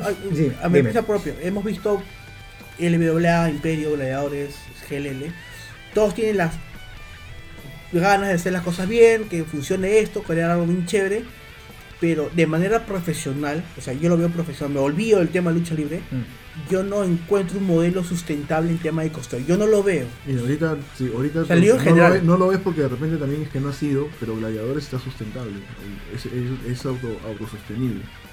Y, se está, y, está, y es un buen ejemplo y eso es algo que empezamos en GLL, porque se empezó con el evento de Jaguar Lucha y comenzamos y de ahí en ese momento, No, invasión. perdón, la invasión. La invasión que fue en Independencia. Claro, la invasión e independencia, eso se arrancó ahí el año pasado. O sea, de ahí ya, ya empezamos a ver cómo se podía hacer para que al menos sea autosostenible. Como te ahora. digo, mira, todo fue coincidencia. En esa época coincidió que, que conocimos a un al dueño del Viera, que es fan de la lucha libre, y él me dijo, mira, yo alquilo mi local tanto. Yo digo, mira, pero honestamente no se puede, es imposible. Si tú quieres lucha ya, o una de dos, la compras o nos auspicias. Ya, te auspicio. ¡Pum! Nos puso dos tercios del... No golpees la mesa. Ya. se tenía que decir, se dijo. este, Estoy, yo estoy entretenido ahí escuchando bacán. Y Digo que. No, No, fue cuando, sales del trance, ¿no? De- de- Sí, me rompe. es, que, es que fue muy chévere, lo del- la experiencia del Viera fue muy chévere por ese lado, porque el dueño era fan y le gustó, hicimos una activación con él. y No, no, no fue una activación. Él, honestamente, Bueno, seamos honestos, él fue auspiciador del- de, la lucha libre peruana, porque él asumió dos tercios del costo de un evento de esa magnitud. No, me refiero a que fue, fue que le hicimos una activación porque fuimos el primero, fuimos a hacerle una, una, una exhibición a su hijo. Ah, eso bueno, fue- sí, eso, eso es cierto, ¿no? O sea, lo que pasa es que ¿Cómo ya... Ah, ok, ahí- Show, show privado al ya, hijo. lo que, ya, a ver, ya. Ok, ok, ¿Qué tiene ok. para tu cumple? Lucha libre, papá. Acá estoy, acá estoy. Uy, Puta, de- que- Sí, algo así ¡Ah, fue. Ya, ya ya, algo así fue. seamos honestos, al señor, al señor este Roosevelt eh, lo ganamos por el, el corazón. O sea, él dijo, mi hijo le gusta lucha libre, no hay lucha libre en este país, quiero que vea lucha libre, tú tienes lucha libre. Muéstrale. Le hicimos un show privado a ellos, sus amiguitos, por su cumpleaños. y dijo, paja, paja, te auspicio. Oye, qué chévere. Sí, pero, o sea, ¿Y cuántas ¿cómo, cómo fue el armado? ¿Qué cuántas luchas subieron? No, solamente hubieron dos luchas, solamente hubieron dos luchas. ¿Pero qué fue para su cumpleaños? Fue para su cumpleaños. Un patio más grande que. Pucha, si te dijera, el colegio si- s- no, puedo, no puedo decir muchas cosas porque Ya. después lo secuestran al Ahí. señor. Sí, pero, No, pero qué mira, interesante, qué interesante este- historia. Todo lo que hemos tenido que pasar para que. Hay, hay mucha gente que lo critica No, porque dicen muchas cosas de él, pero en realidad el, el show lo hizo Slayer ese día y fue el personaje que más jaló y fue lo- los niños estaban con él. ¿Qué tenían los chiquitos? Tenían pues seis años. siete No, pero ya a años. esa edad, Slayer es. Claro, tú lo miras spoiler. arriba y dices, Pero ¿qué otro niño te mira así a Slayer? No, no. O a otro luchador peruano. Bueno, yo Uno- vi, a- uno yo vi- yo lo vi ver a, a Krauser Slayer así cuando estaba había agarrado el título y lo vio que entraba por la puerta. ya, después vamos a andar en ese tema. Sí, sí, sí. Ahí a ver. Otro, otro de los problemas, y eso sí, mucha gente me va a criticar por, por decirlo así, es que muchos de los luchadores peruanos no tienen imagen. Ya, eso de ahí no te tienen por qué criticar porque es algo muy cierto. O sea, lamentablemente, eh, cree, muchos tienen esta idea equivocada de que porque has entrenado seis meses ya estás listo. Y yo conozco a un chico, un chico que lamentablemente tiene esta idea de que porque ya sabe, o sea, cree que, que no se lastima cayendo, rodando, o sea, es un luchador. No, o sea, por más de que hayas pagado tu pasaje a Chile y de vuelta, o sea, si es que no entrenas, no te cuidas, ¿Lo dices por qué? Por un chico que no le gustaba ir abajo. Ah, ya sé quién era. Sí, ya sé quién es. Y cuando, Que iba, y- Chile y a- cuando iba abajo, encima tenía la concha de, de este ¿Qué significa ir abajo? O sea, eh, va- arriba ganas, abajo te planchan, los cubres. Uno, dos, tres. Ah, ya. Entonces, para mí ese es el, el peor ejemplo de un luchador peruano, ¿no? O sea, tienes... Pero así como, como él hay muchos, ¿ah? Lamentablemente es verdad, no solamente aquí en Perú, sino en el mundo hay mucha gente que cree que por necesidad te van a llamar a luchar en algún lado, en una cartelera y tienes tu spotlight. Esa es mentalidad mediocre. Yo me gente que no acuerdo- tiene ¿Tú crees tú crees que Yo me acuerdo que hace el tiempo- complejo, alguien lo dijo, el complejo Ol- Triple H, ¿Cuál es el complejo Triple H? que quieres ganar todos tus mechas? O sea, tú... eh, Sí, eso lo he inventado, eso lo he inventado ahorita. Wow, Eso- Wow, wow, wow, wow. Prueba, prueba de eso es el señor campeón, campeón indiscutible, el dios de la lucha libre peruana, ¿no? ¿Quién? Marcio. Ajá. Eh, para contarlo, es un patita que, que fue retirado o salió de, de, de GLL, creo. Sí, ¿no? Es un pata que, que, Mira, que entrenó no en sé. LWA, entrenó en GLL. Yo no voy a ahondar en esos temas, discúlpenme. Bueno, ya. Pero el tema no, fue Eh, el bueno, volviendo, o sea, volviendo al tema, no, volviendo al tema principal que nos interesa es que la verdad los, los luchadores peruanos no tienen mucha imagen. O sea, muchos creen que porque ya o son delgados o porque o porque pueden hacer bien sus movidas. Brother, gorditos, bajitos, creen que ya son luchadores. Exacto. O, sea, yo puedo entender, Taz es un luchadorzazo porque es técnico. Pero si no ni siquiera puedes armar bien una llave, no le molestes, pues. por otro Es lado, que Taz nunca fue gordito, o sea, fue maceta. ya, pe- fue- pero, pero mira, Taz.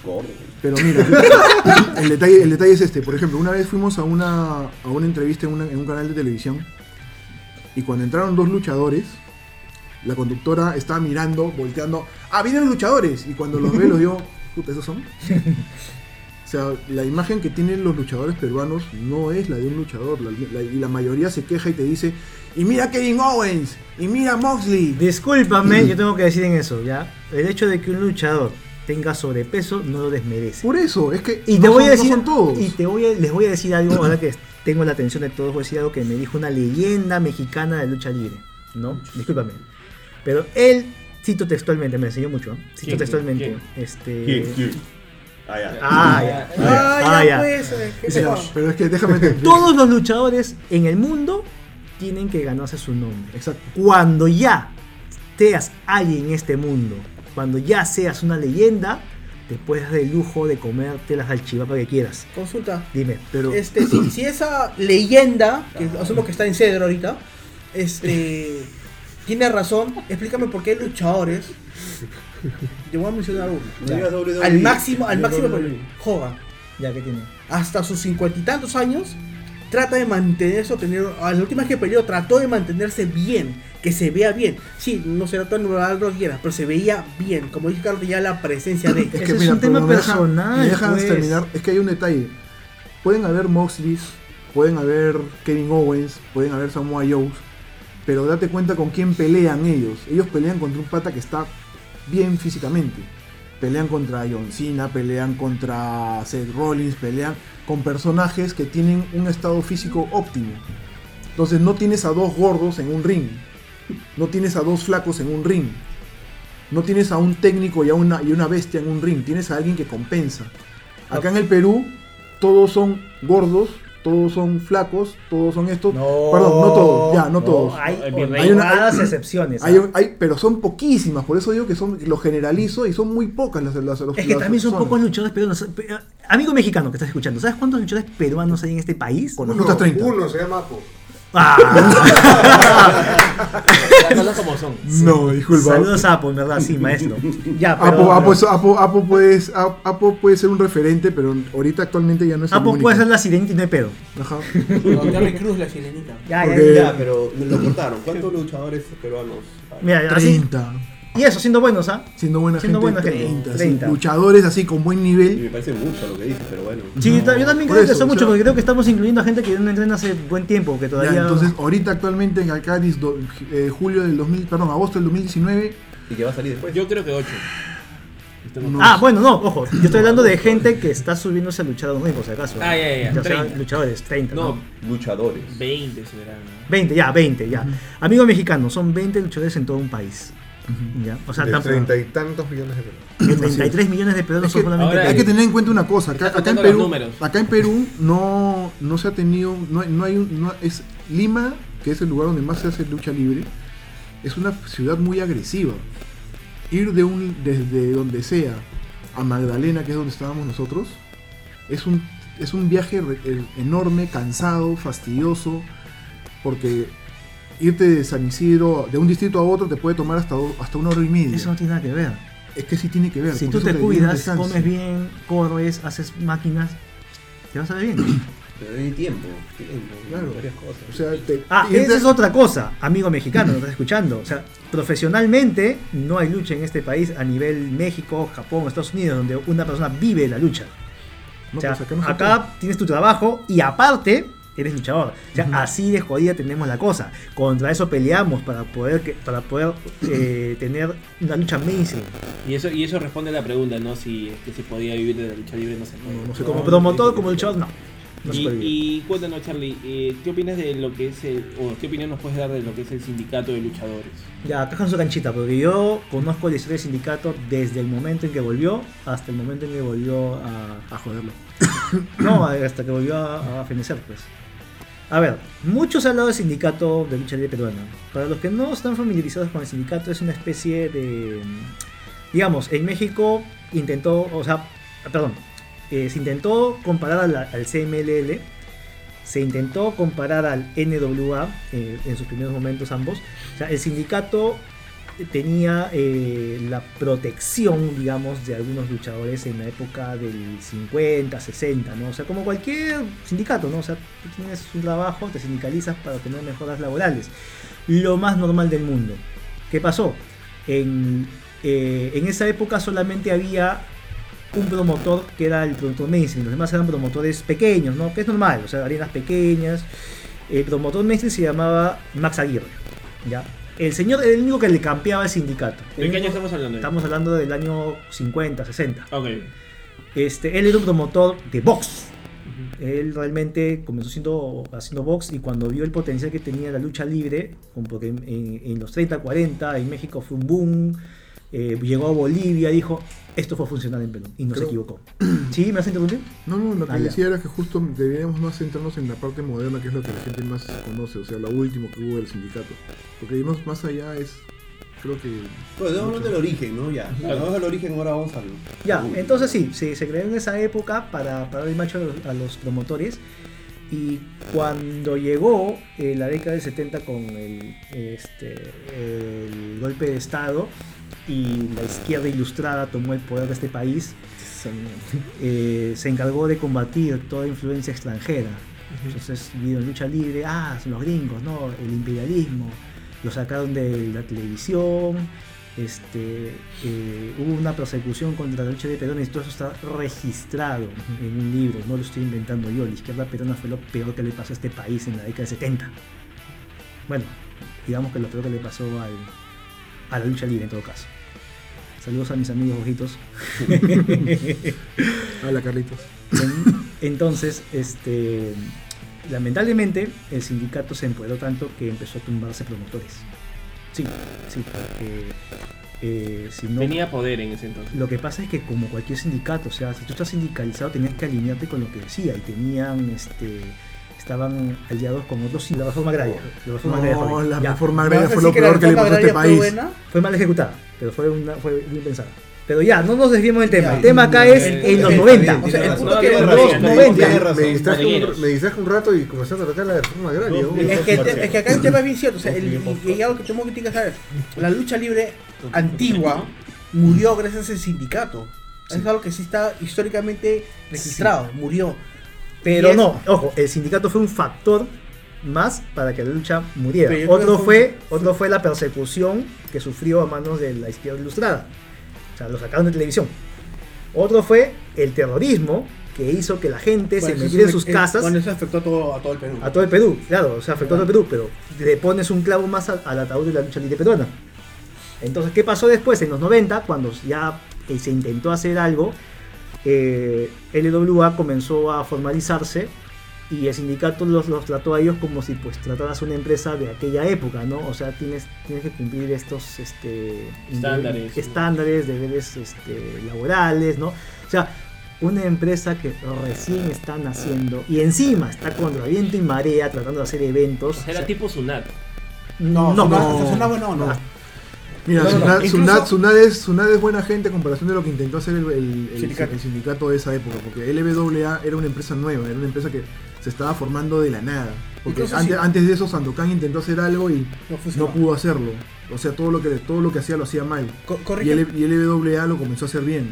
Entonces comenzó a formarse, comenzó claro, a formar. los errores del pasado. Y, a- y ahí, y de ahí agarra y bien, y porque simplemente, como a mí no me funcionó, y veo que a ti te está funcionando, me me, me da cólera y voy donde, el- donde a, Ya, a buscar disculpa, ya, para que lo escúchame, jodan. no, ya, ahí tengo que hacer una aclaración. Es- porque- es- eso que saber, no, que quiero dar un tema y, y aclararlo bien. Este, eh, cuando LBW hace sus. Ya, yo no dije nada, ya me voy a consocar. Miren, yo no estoy defendiendo a nadie, yo simplemente estoy contando la historia como fue. Que le atribuyan un juicio de valor, después de eso ya depende de cada persona, pero yo estoy contando las cosas como fueron. Mira, el sindicato existió hasta los 70 en los que existió la lucha libre peruana, Cachascam. Y el sindicato volvió en los 90 como una iniciativa, pues dijeron, oye, ya la lucha volvió, hay que volver. Pero lamentablemente las personas que estaban ahí no entendieron que había una evolución. Es más, este, ese primer sindicato, que es el que se llevó la mala fama, estuvo conformado por este, el secretario general, que inclusive sale en un reportaje que le hizo Cuarto Poder, creo, ¿no? El resurgimiento de la lucha y salen estas personas de, eh, de edad avanzada como los adalides de la, lucha libre, cuando el señor era un estafador de primera. Discúlpame, yo sé que está muerto, yo sé que no se hablan los muertos, pero el señor se robó mil dólares que dejó WWE la primera vez que vino. O sea, la ley es muy clara. O sea, cuando una, em- una este, empresa extranjera viene a un país a trabajar, tiene que sacar visa de trabajo. Quien te da la visa de trabajo, una de las entidades es el, sindicato a la cual pertenece este rubro, este sector de la empresa que viene, ¿no? Entonces, en esa época, el sindicato estaba activo. Entonces le tocó en la puerta a Mufadech, oye, vas a hacer un evento, tienes que pedir tu permiso sindical de toda esa gente que en esa lucha libre. Ok, es la ley. Es la ley. ¿Ya? Pero entre, entre los permisos, porque es toda la- O sea, tú no le cobras solamente por el luchador, le cobras por el luchador, le cobras por el árbitro, backstage, le cobras por este el anunciador, o Por sea, todo. por todo. Porque respiras. Por todos que trabajan, ¿verdad? O sea, ¿ya? Encima, la ley dice que tú tienes que contratar un porcentaje de peruanos para el, para el evento que vas a hacer. Claro, que el, el dueño, o sea, el promotor se, se reserva el derecho de ponerlos o no ponerlos. Es por eso lo contrató. No sé si contrató, pero se No, pero, o sea, lo obliga pagar por el porcentaje. Exacto. Sumando todo eso, eran mil dólares. Y se hicieron uno. Porque no se invirtió en nada, solamente se- nada. en lugar de haber algo que se haya hecho para la lucha libre peruana, lo único que se vio es que la casa del señor se pintó de nuevo. No sé, eso sí, eso lo dijo Carlos Álvarez, yo no tengo ni idea de cómo fue. Eso lo dijo Carlos Álvarez. Eso lo dijo Ah, Carlos Lo que Álvarez, yo te digo es lo que pasó. No, deja de darle así. Ese es el sindicato que se ganó la mala reputación en esa época. ¿No? Ese es el sindicato que paró eventos entre comillas, porque digo entre comillas, porque un sindicato no tiene el poder para parar eventos. Pero eh, eh, consulta, este, Pues era y, como y- Abdai. y- y creo que a todos, y creo, y creo que todos acá estuvieron, la puerta este, con, y, y- y ya que justamente mencionamos a Julio, cuando, si me acuerdo, hazme con el evento Reyes la lucha libre de LWA, Primero, no, donde Julio TVK campeonó, no me acuerdo de ese ¿llegó a evento, campeonar? sí, fue campeón de LWA, Fue Eh, campeón por un poquito más de tiempo que Krauser. O sea, luego somos los campeones más cortos. Oh, este, pero el punto es, yo sé que ese evento lo cerraron por el tema del sindicato. No.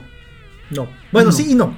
Sí y Ya, no. yo tengo esa información, lo cerraron por el sindicato. Sí y no. O sea, el sindicato lo que hizo fue exigir que hagan que cumplan con ciertas reglas. que Ese- apare- que por ejemplo, el pase intersindical. Ujú.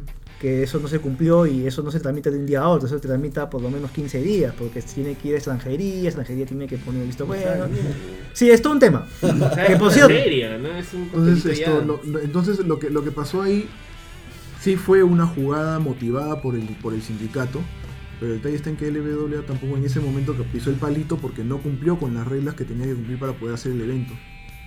Entonces al, pas- al pasar eso fue, fue una suma de factores. Yo siempre he visto que el sindicato para mí, y esa es mi opinión personal, y lo dice Krauser, es un grupo de viejos que se que, que cuando, que, que cuando empezó empezó la cuando y hay que, hay que decirlo con las letras claras, cuando LBO empezó a hacer las cosas bien, mejorar, hacer eventos, pro- probar luchadores, y eso es lo que no se le puede quitar, eh, y hacer intentar resurgir la lucha libre pero de manera moderna, este veo que un grupo de viejos, porque yo, yo no sabía hablar ni siquiera nada, los jodía, o sea, en vez de, lo- darle facilidades, porque, ok, si tú ganas, o sea, yo veo como Es que- empresario, si tú ganas, yo gano, Es que ahí pasa lo que yo te estaba mencionando, o sea, un, un sector que durante un tiempo no podía hacerlo bien, porque Sandokan empezó haciendo las cosas pero no le, no le ojo, salían, ojo, aclaración, Sandokan no formaba parte del sindicato en Claro. ese momento.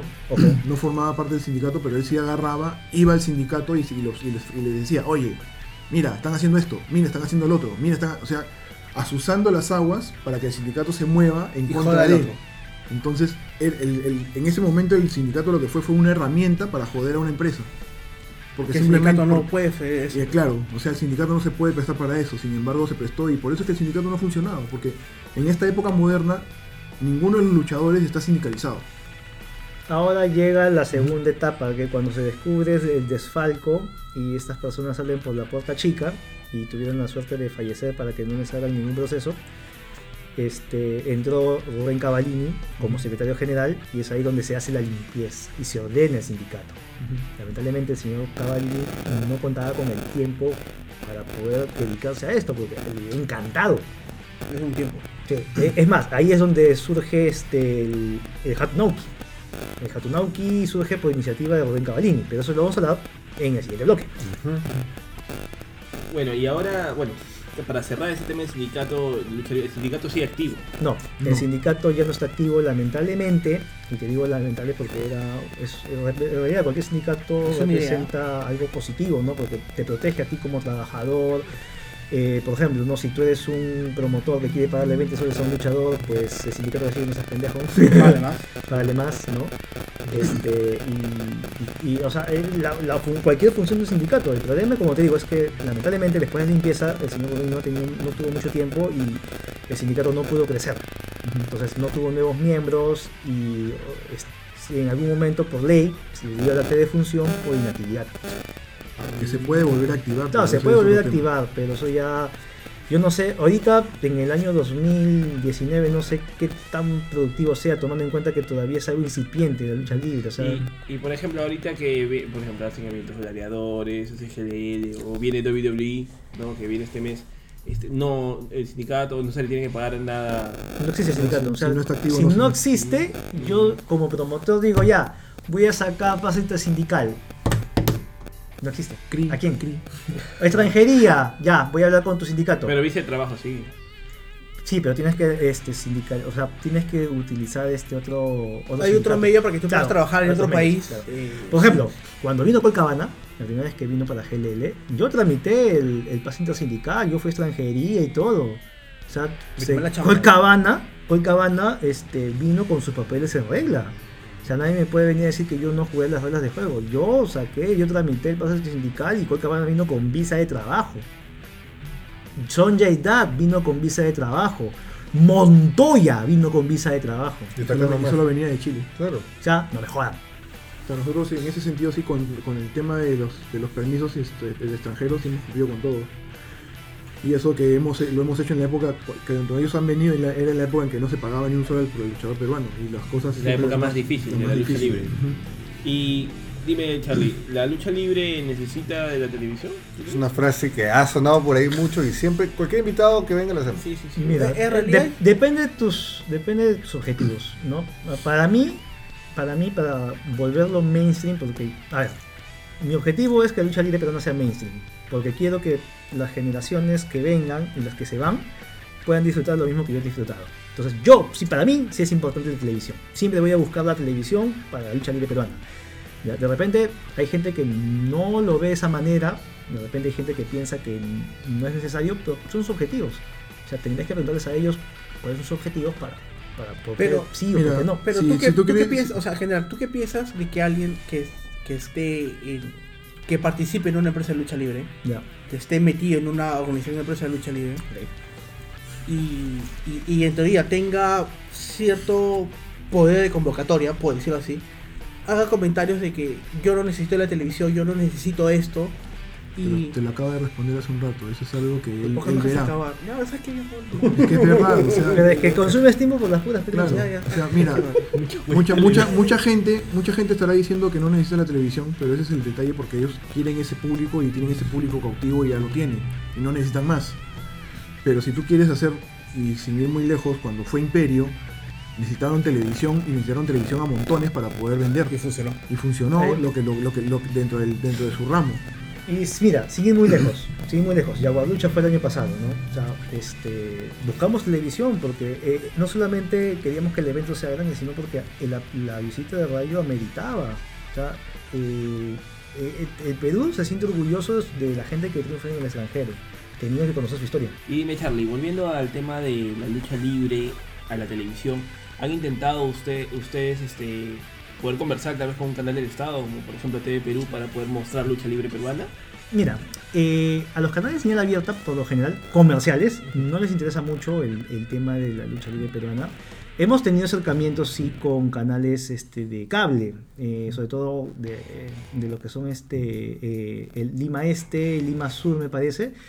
Ya, eh, el problema es que ellos ya te piden también el enlatado, no, no, están, no, no cuentan con equipos con- o estudios como para poder hacerlo, ¿no?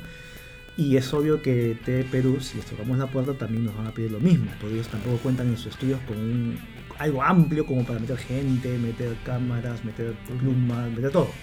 Entonces yo creo de que para tocar eh, la puerta de TV Perú, ya tengo que ir con, no solamente con el piloto, sino con una temporada bajo el brazo.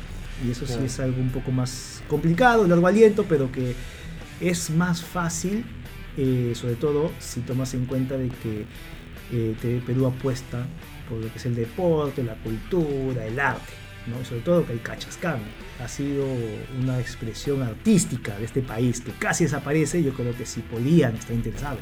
Pero como te digo, es algo de largo aliento. Y además que también la, pro- la producción de ese tipo de evento es muy costosa.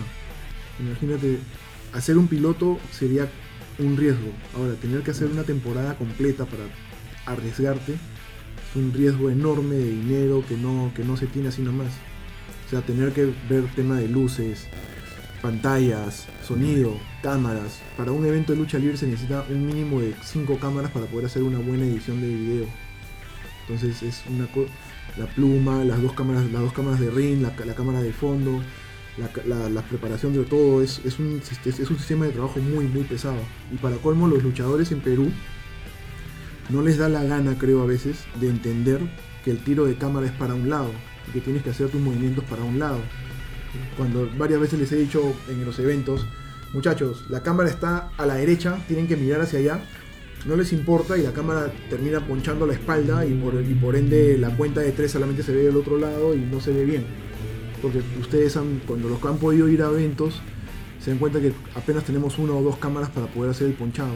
Y eso es, imagínate si una toma general todo el tiempo es aburrida, Imagínatela si no tienes las expresiones o las, o los- o los- o las miradas o las, o las cosas que tienen que captar para, una, para un evento. Y es un punto importante, ¿no? Porque, o sea, nosotros vemos lucha libre, pero no, no- no- por ejemplo, en mi parte, nunca he llegado a ese punto de decir, oye, están haciendo allá por este lado. No, no- cuenta que no lo he visto yo sí- sí importante, pero es súper que cuando te importante. das cuenta que vemos un evento y vemos que, oye, qué mal toma de cámara, es porque se Ah. ha hueveado. O qué buen toma de cámara también a veces. No, depende, porque. No, Daisy, no es, es que. O como la que. Bueno, obviamente ese tema te das cuenta que. Y, y- y cuando vemos eventos con, con Carlos, decimos, ya ese cabrón ya lo votaron, ya. Porque creo que hay una coordinación realmente profesional para hacer las tomas de cámara y cuando él se equivoca, La muestra más, eh, digamos, más, más visible fue el entrada de la boca de WrestleMania. Hay un WrestleMania, no me acuerdo. Ah, cuando entró la boca y se chocó con el camarógrafo y lo botó Ah, sí, manotazo. es, eh, es uno de los que regresó recién últimos. Sí, está entrando y no, se, se le pega. O sea, no retrocede, se le lo Fue, bota. fue donde Rollins canjeó el Money in the Bank, ¿no? El 31. 31. Sí. Ya, en WrestleMania 31. O sea, se, se ve, se ve porque la cámara está ahí, se ve que la boca voltea y ¡pum! le mete un manotazo al camarógrafo. Y eso lo votaron, lo asumo. Porque, Ahora, no sé, no, no he visto la repetición, pero no creo que la hayan dejado fácil que la han editado. Muy probable. Claro, es en vivo la ves, pero es en, Blu-ray. Sí, yo creo que, eh, o sea, es un tema muy interesante que se ha tocado y yo creo que hay preguntas que, van a- que han salido que ya se darán en el siguiente bloque porque... Me falta una pregunta, es una pauta. ¿cuál? No, No, no, ya no, está todo no, no, todo bien. está todo bien. Acá está, mira. ¿Qué cosa? ¿Cuál es? ¿Qué falta? ¿Cuál? La última. No, ah, No, eso no ya. es actualizado, ¿ah? Es un pantallazo el que tienes tú. No, mira. Ya. Bueno, y esto da, esto da pie a- al siguiente bloque, que donde vamos a hablar ya más a fondo, no tanto de lucha libre peruana, sino más a fondo de tu empresa, de lo que es Generación Lucha Libre. Así que vamos con ese bloque y hablamos de GLL Generación Lucha Libre.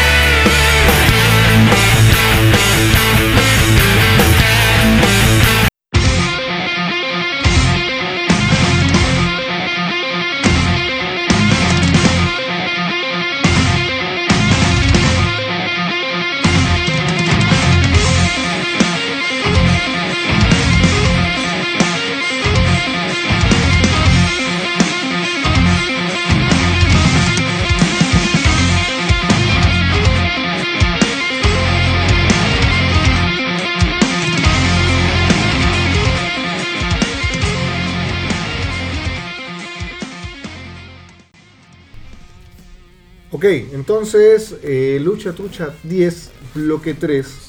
Y ahora sería todo lo que es GLL. Creo que ese va a ser el bloque, el bloque con más salseo en toda la historia de.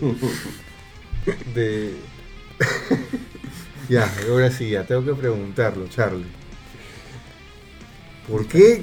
¿Por qué ha vuelto otra vez al campeón? O sea, ¿qué pasó? ¿Cómo fue la historia? ¿Por qué decidieron que tenga título solamente un minuto? Te puedo decir 100 cosas que puedo hacer y que duran más que reinado de Krause. Ya, ya miren. Para comenzar, este, y esto es algo que sí me gustaría ahondar en quizás en otra oportunidad, ¿no? Hay decisiones políticas que se toman. Por, o sea, a nadie le- que no son populares quizás entre la misma gente con la que trabajas y todo, pero son decisiones políticas finalmente. Cerrar el Congreso es una decisión política. La gente lo quiere, el presidente no lo ha hecho. Es un ejemplo, Eh, tener a Krause de campeón fue una decisión política. ¿Por qué? Y ahí sí les puedo echar la culpa a ustedes. ¡Ah! ¿Qué onda? Y- Oye, y- y- eso, eso no lo vi venir. Yo fui el que hizo el cartel de Jesucristo. Por eso, por eso. por eso, por ustedes comenzaron a ir a eventos de lucha libre en vivo por, ese Por él. O sea, ninguno de ustedes ha pisado un evento de lucha libre por otro luchador. Fueron ¿Cómo que por no? Krauser. ¿Cómo que no? No, En- en GLL yo no fui fueron- por Krauser. Yo también fui por Krause. ¿Ya ves? ¿Ves? Fueron Sí, por Krauser. son, pues, Fuimos por Krause. La gente quería verlo golpeado, humillado, vilipendiado. Tú le das a la gente lo que pide.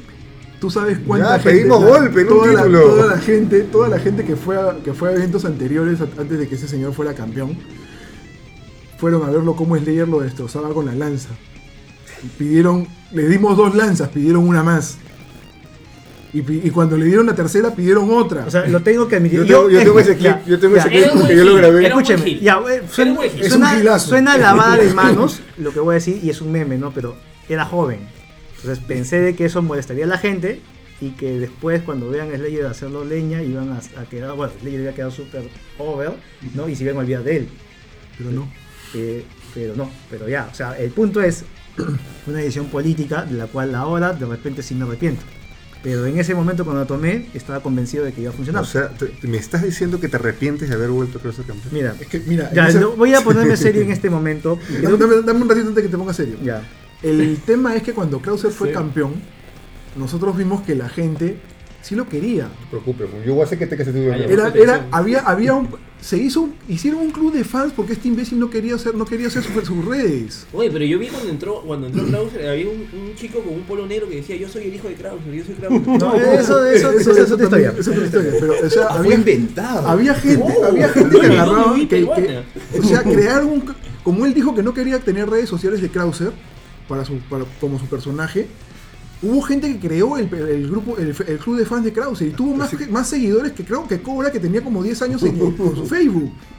O sea, a- y él, y él salió diciendo, Así mira, como los mi Facebook, Granero. mi Facebook que yo no lo manejo tiene más seguidores que el tuyo. Es John Moxley. Ya, ya, ahora sí. Entonces la gente, la gente lo quería y le dábamos lo que quería. Pues dale, dale con lo, con la Pero, con lo tuyo. pero si. Aunque no lo parezca, yo estoy acá, pues Pero si le daban lo que quería, este, ¿por qué le quitaron el cinturón tan rápido? Mira, eh, como te digo, el tema fue para poner over a- Ah, ya. al campeón que Claro. realmente merecía ser campeón. Eh, pero me pongo serio. Y, y es bueno, o sea, yo acepté venir aquí para decirlo. Mm, Para, o sea, para decirlo de frente y que, el mundo se entere, ¿no? O sea, discúlpame, Krauser, no, o sea, sabes que yo te he estimado, pero ser luchador, o sea, eh, es algo que mucha gente celebró, porque tú demostraste que, que ante la adversidad podías sobreponerte y podías cumplir tu sueño. Tú eras el fan que se subió a un ring y cumplió su sueño. Lamentablemente, tus escándalos fuera del ring, lamentablemente, tu falta de profesionalismo sobre ring, me han hecho arrepentirme de haberte llevado y haberte dado un título. Porque lo único que estás haciendo ahorita, hoy por hoy, es usar eso, esa confianza que te dimos, esa confianza que te depositamos todo un grupo humano, para avalar todas las huevadas que haces y dices. Por eso, hoy estoy anunciando que yo no reconozco, y Helen no reconoce a Krauser como campeón.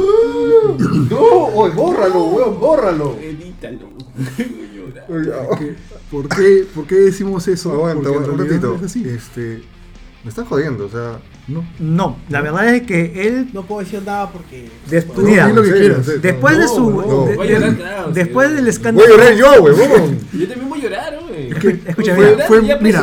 fue- el mayor crítico, el mayor crítico de Chris Benoit en este país ha sido él. Para que después él incurra en una falta y se le elimine, Sí, no tiene cara para Ya, ya, reclamar. ya, acá voy a defender y claro, yo no maté a nadie. Está bien, tú no mataste a nadie. Ojo, no, no mataste a nadie. Yo no estoy hablando acerca del crimen, estoy hablando acerca del. es el, es el hecho. Perdón, O sea, perdón, vale, eh, perdón, para los que no ven, que voy, es desmayado. es que sí, no, no, no, no, no, que qué. Wagner le había hecho tanto daño. No, que qué, pero sí digo, si en este mundo de la lucha libre, lo digo en general, ¿ah? en general, califican, o sea, ponen en un mismo rubro unas faltas, puta bacán, o sea, si para todos ustedes una falta de matar a alguien, o hacer no, algo, no es, no es ese, no es ese el tema, no o lo hacer algo, o, sea, o hacer algo, poner en, en el misma, en la misma línea faltas, No todo lo lo mismo, No lo desvíes. no voy, no Lo- ya, lo ¿qué de él, lo de él fue, el nada? cri- lo de él fue Y un crimen. Lo de él fue un crimen, lo tuyo fue una falta. Lo tuyo, lo tuyo fue una falta de profesionalismo. Lo tuyo fue una falta de, de, de- de saberte, de saberte llevar como, per- como, como personaje, como luchador. Mira, yo tú lo no te que- supiste, ya, tú no te supiste ya. llevar en ese rubro. Ya, yo lo único que puedo decir que puedo aceptar esa crítica de, de Carlos Álvarez y puedo aceptar esa crítica de Charlie. Con, con las restricciones o con las quejas que puedo tener, los puedo aceptar, pero los acepto a ustedes. Mientras que hay otros, y lo voy a decir bien claro, hay otros en este mundo que critican y no tienen ni la moral ni la base para hacerlo. Mira, a mí no me interesan esos otros Ajá. porque yo no le doy mi confianza a esos otros. O sea, acá las cosas son muy claras, mi estimado Krauser. O sea, yo y todos, el lector del equipo, te dio un voto de confianza para darte ese título, por más de que haya sido tres minutos, lo que tú quieras, pero fuiste incapaz de seguir, te saliste de Booking. O sea, no, no, no, no. Acá no confunde dos cosas. O sea, Una cosa es el No. y otra cosa es la falta que cometiste. No, no, no, no, Son- es que estamos, dos cosas estamos, diciendo, estamos sumando las cosas. Tú- Claro. Tú, hiciste una, una suma de factores. Porque a ti se te dijo, emula a tu ídolo. no entres en esos detalles. Ya, o sea, a ti se bueno. te dio una pauta Ajá. Y te zurraste en la pauta, Klaus. Ah, igual que. Te pedimos algo muy simple y sencillo para que pudieras, este, para, para respetar Claro, la soy- psicología claro, del ring. Porque soy el único luchador en toda la historia del Perú que se hace lo de la pauta, merezco ser castigado. Tienes razón. Estoy la- ahí me pongo la mano en el pecho. Soy el único de todos los luchadores que existe en Perú que ha roto la pauta. las- los luchadores que me han roto la pauta ya no están en GLL y tú lo sabes. No ¿O no? están. ¿No están? No están. Consúltame, este, presi Presidente XL. No puede porque está llorando todavía. Eh, ¿Cobra peleó en el evento Villa México? ¿Sí? Ya, gracias. Sí, ¿qué tiene? te digo eso, nada ¿Qué, más. qué hizo Cobra? Disculpa, ¿Nada más? disculpa, pero Cobra en la época de GLL antiguo no estuvo bajo nuestro bajo nuestra dirección Sí, ni sí, nuestra tienes vida. razón, tienes razón. Y con nosotros nunca salió de la pauta. Sí, sí, jamás se la razón. Bueno, bueno, eh, eh, ya, momento. Sí, este. Eh, un vamos a calmar. voy, voy a, voy, a, voy, a, ir a un punto que sí me gustaría saber porque yo, o sea, fuera de, de la amistad que ten- tenemos acá todos con Krauser. eh, y- Hay que decir que todo esto no ha sido planeado. No, no se planeaba. Fuera, fuera de la amistad que, o sea, Presidente yo, está llorando. President, este, Nech, y bueno, incluyéndome a mí, nosotros íbamos a GDL. Yo, yo era una persona de que a mí me encanta luchar libre, tengo esa razón. Pero ir a, a eventos peruanos iba, pero no mucho. Pero cuando peleaba Krause sí iba por el tema del chabón y todo. Entonces, este, quisiera saber, vamos a volver, o sea, yo sé que, yo sé que tal vez no está considerado como campeón, pero vamos a volver en un, a ver eh, a Krause tal vez en un futuro lejano, La pregunta, se, cercano. la pregunta se te cae a ti solita de madura porque si te- solamente te basta con verlo. No, no, no, un momento. Esa pregunta No, me no. dirigió a mí y yo la voy a contestar. No, ya. no, porque una, una puede ser lo que ya pasó, pero podría ser una opción. Ya. Pero después de esto, que has dicho que no reconocen a Krauser como campeón, ¿tú te imaginas ver a Krauser retando por un cinturón? Mira, pero, No, pero es- no, escúchame. se llena es- es más que cuando escúchame. trajeron a Rayo. Es que, eh, sí, pre- oye, President, ahí pre- está, que Jaguar President, lucha, nada. President, acá hay tema. Hay muchos luchadores. Oye. Escúchame, hay, hay- yo no me complico que no lo reconozca porque hay muchos luchadores en la historia que no han sido reconocidos como campeones. Como que dime, no. ¿Entiendes? Tal los gente como Bobo Brasil, el primer campeón negro, realmente como primer campeón mundial negro, nunca lo reconocieron. Afrodescendiente. Afrodescendiente. Krauser Dead Pero nadie, todo el mundo, el dice Ron Killing, todo el mundo, el dice 2.0. Kofi Kingston, todo el mundo dice este, Ron Simmons, pero el primer campeón afrodescendiente fue Afro- Bobo Brasil afro- y, y pasó a la historia por eso. O sea, que te reconozcan o no, es la historia lo que al final te va a juzgar. Es lo que yo digo. La historia te juzgó Krauser. Lo que la pregunta me ha hecho este, sabiamente es si te vamos a ver en algún futuro. La verdad, tú sabes de que yo siempre le doy a, a la gente dos, tres, cuatro oportunidades. Algunas veces no lo merecen, como ya me lo han demostrado dos personas, pero eh, yo siempre les doy oportunidades. Y es más, si esas personas me tocan la puerta eh, con un acto de contrición, no pensaría. O sea, si vuelve el club, el fan club de Krauser y Ya. lo piden, Es otro tema. O sea, ya hablo de estas personas. Ahora, hablando es, ¿Qué tenemos que hacer ahorita? Tú Porque, vamos. porque, porque, Mira. vamos, a, vamos a citar un poco acá, ¿no? Yéndonos por otra empresa. Ah. Gladiadores, luchadores. luchadores. Ya. Tiene, tiene su podcast que los auspicia. Puede- Los lucha trucha también puede auspiciar a gente. Claro. Ya, no es un tema económico comercial. O sea, el tema aquí es de confianza. A ver, Porque este, cualquier trabajador que representa un riesgo para tu marca, para la imagen de tu marca, ¿ya? no vale la pena el riesgo. O sea, si yo, si yo sé que, ok, vale, le pongo unas como condiciones. cualquier trabajo. Baja de peso, anda al gimnasio, ve- ve- este, tienes que verte bien, entrena y cumple todo eso. O sea, tendría que aceptarlo.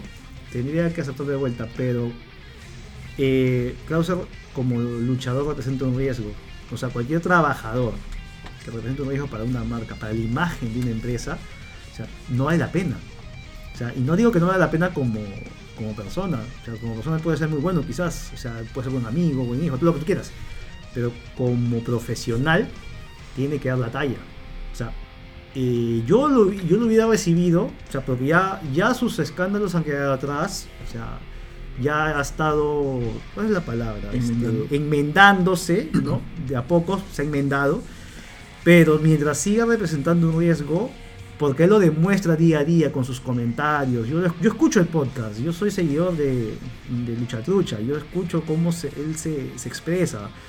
cómo, si- cómo maneja sus redes. Y él me ha demostrado que sigue siendo la misma persona de hace 5 años. Ok, ok, ya comenzó. Oye, Krause, ya pues. Dime, claro. Krause, te estamos No hablando. puedo hablar porque, mira, No, no, no, no A es ver, que, no es te que. comento algo. Hace tiempo, hace un 3, 4 podcasts, yo dije unos comentarios sobre una página y sobre un luchador. Todo uno se me vino encima, no, que nada. O esa página ya no nos comparte, Es que, Krause. eh, a lo que voy, prefiero no decir nada, porque si yo digo algo ahorita, así que mejor no diré nada, porque eso ya quedó en el pasado, ya fue, no voy a tocar el tema más, el, no voy a tocar más el tema. pues. Bien, Krause, bien, bien. Te bien. voy a- te voy a aplaudir una vez. Gracias. Ya está. El presidente dejó de llorar. Sí, ya- ahora sí. Le chocó mucho conocer la noticia, la decisión. Pero ya entonces. Pero hay fotos y hay videos. Dios mío, Krause. No, que hay fotos y videos del campeonato, pues, a eso me refiero. No lo borren. Descárgalos antes que lo borren. Ya lo descargué, ya.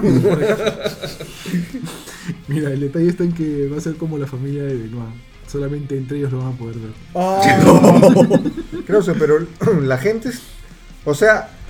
Incluso tú por joder puedes ser el luchador más influyente ahorita si Mira, te lo propones, Sí, a, lo, a lo que voy Cien es que, es que sí le doy la razón acá. sí le- 100 un peruano. Sí le doy acá a la razón a Charlie, que es verdad, o sea, yo hace cuántos años, dos años y medio que no piso ring.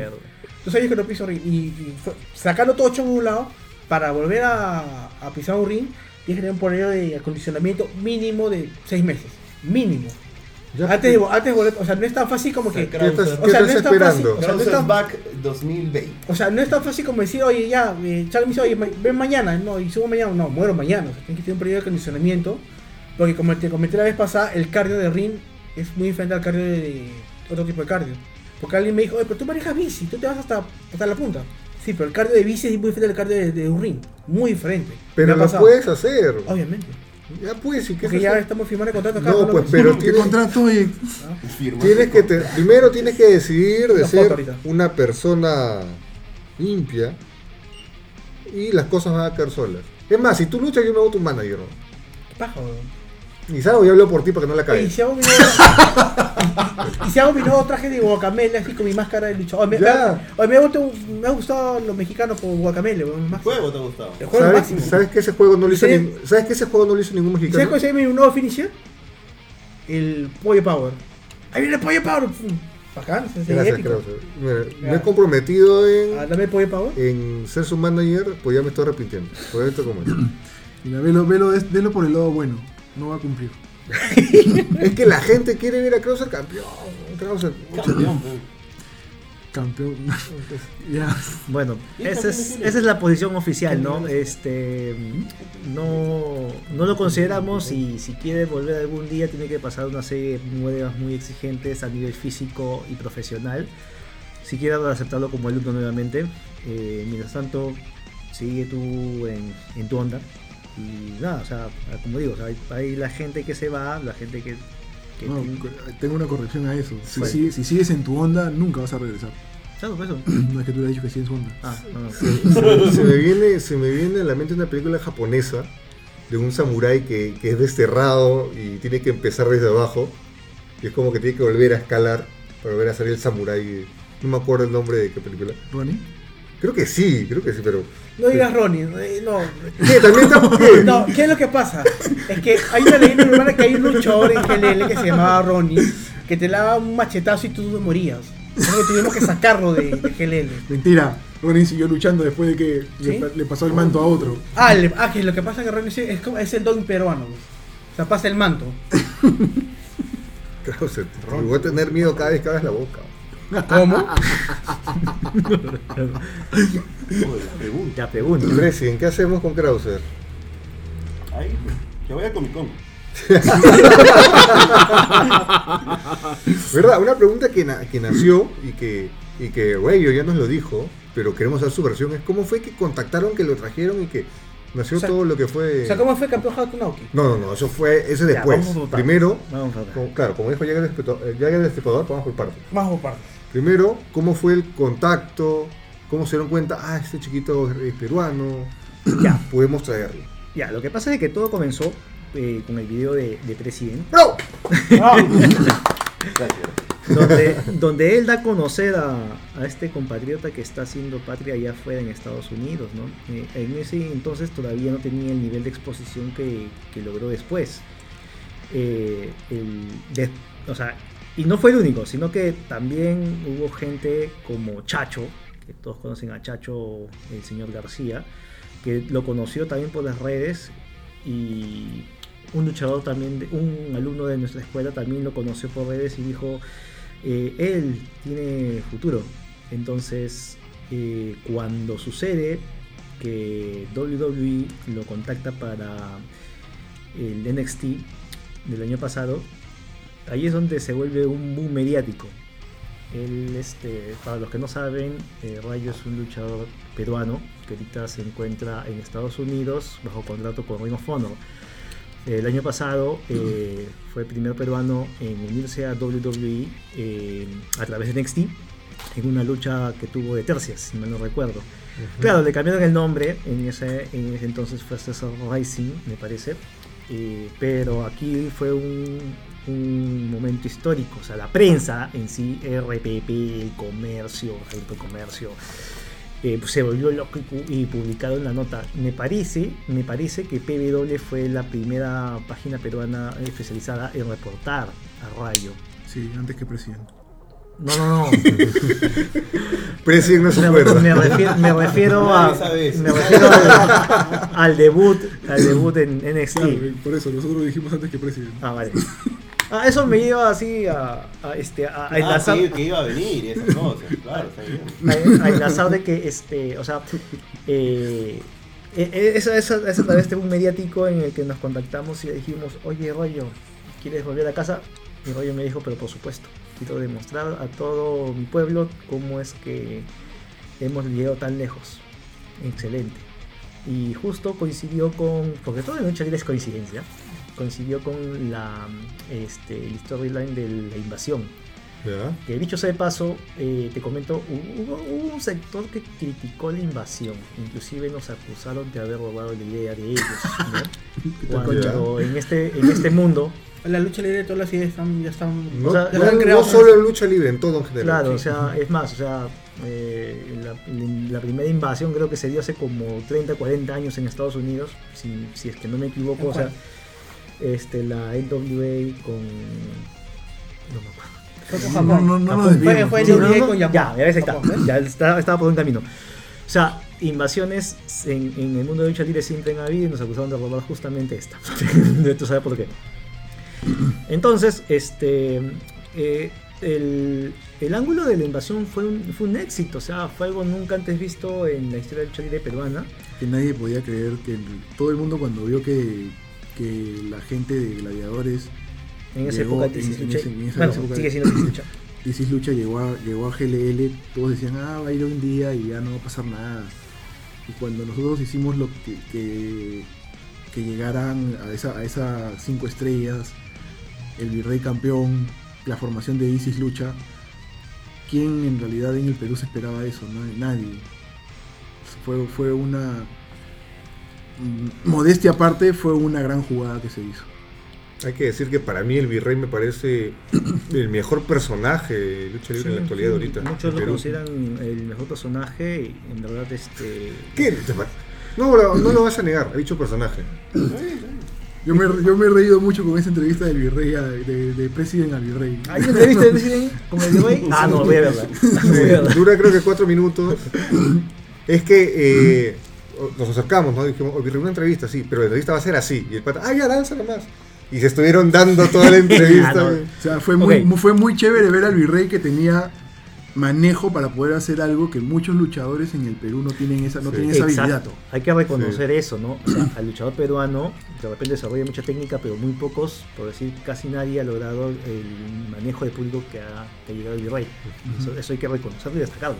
O sea, es más, superó al. Yo, en mi opinión, él, él ha superado a lo que fue Causa en su momento. Porque Causa era el más.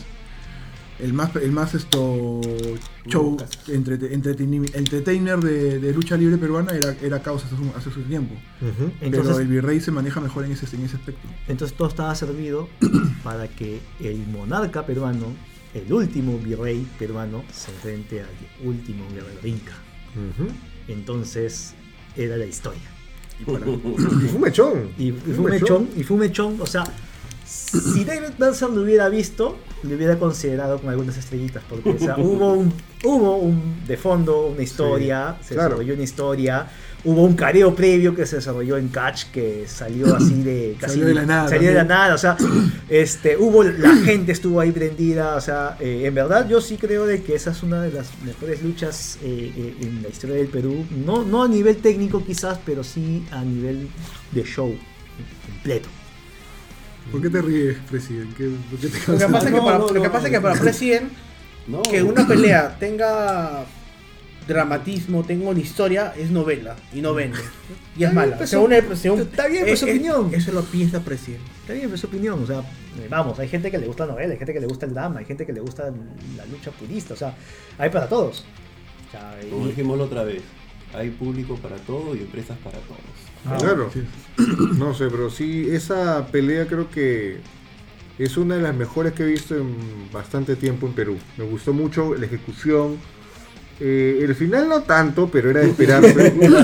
porque, claro, o sea, es la imagen, la clásica imagen del villano.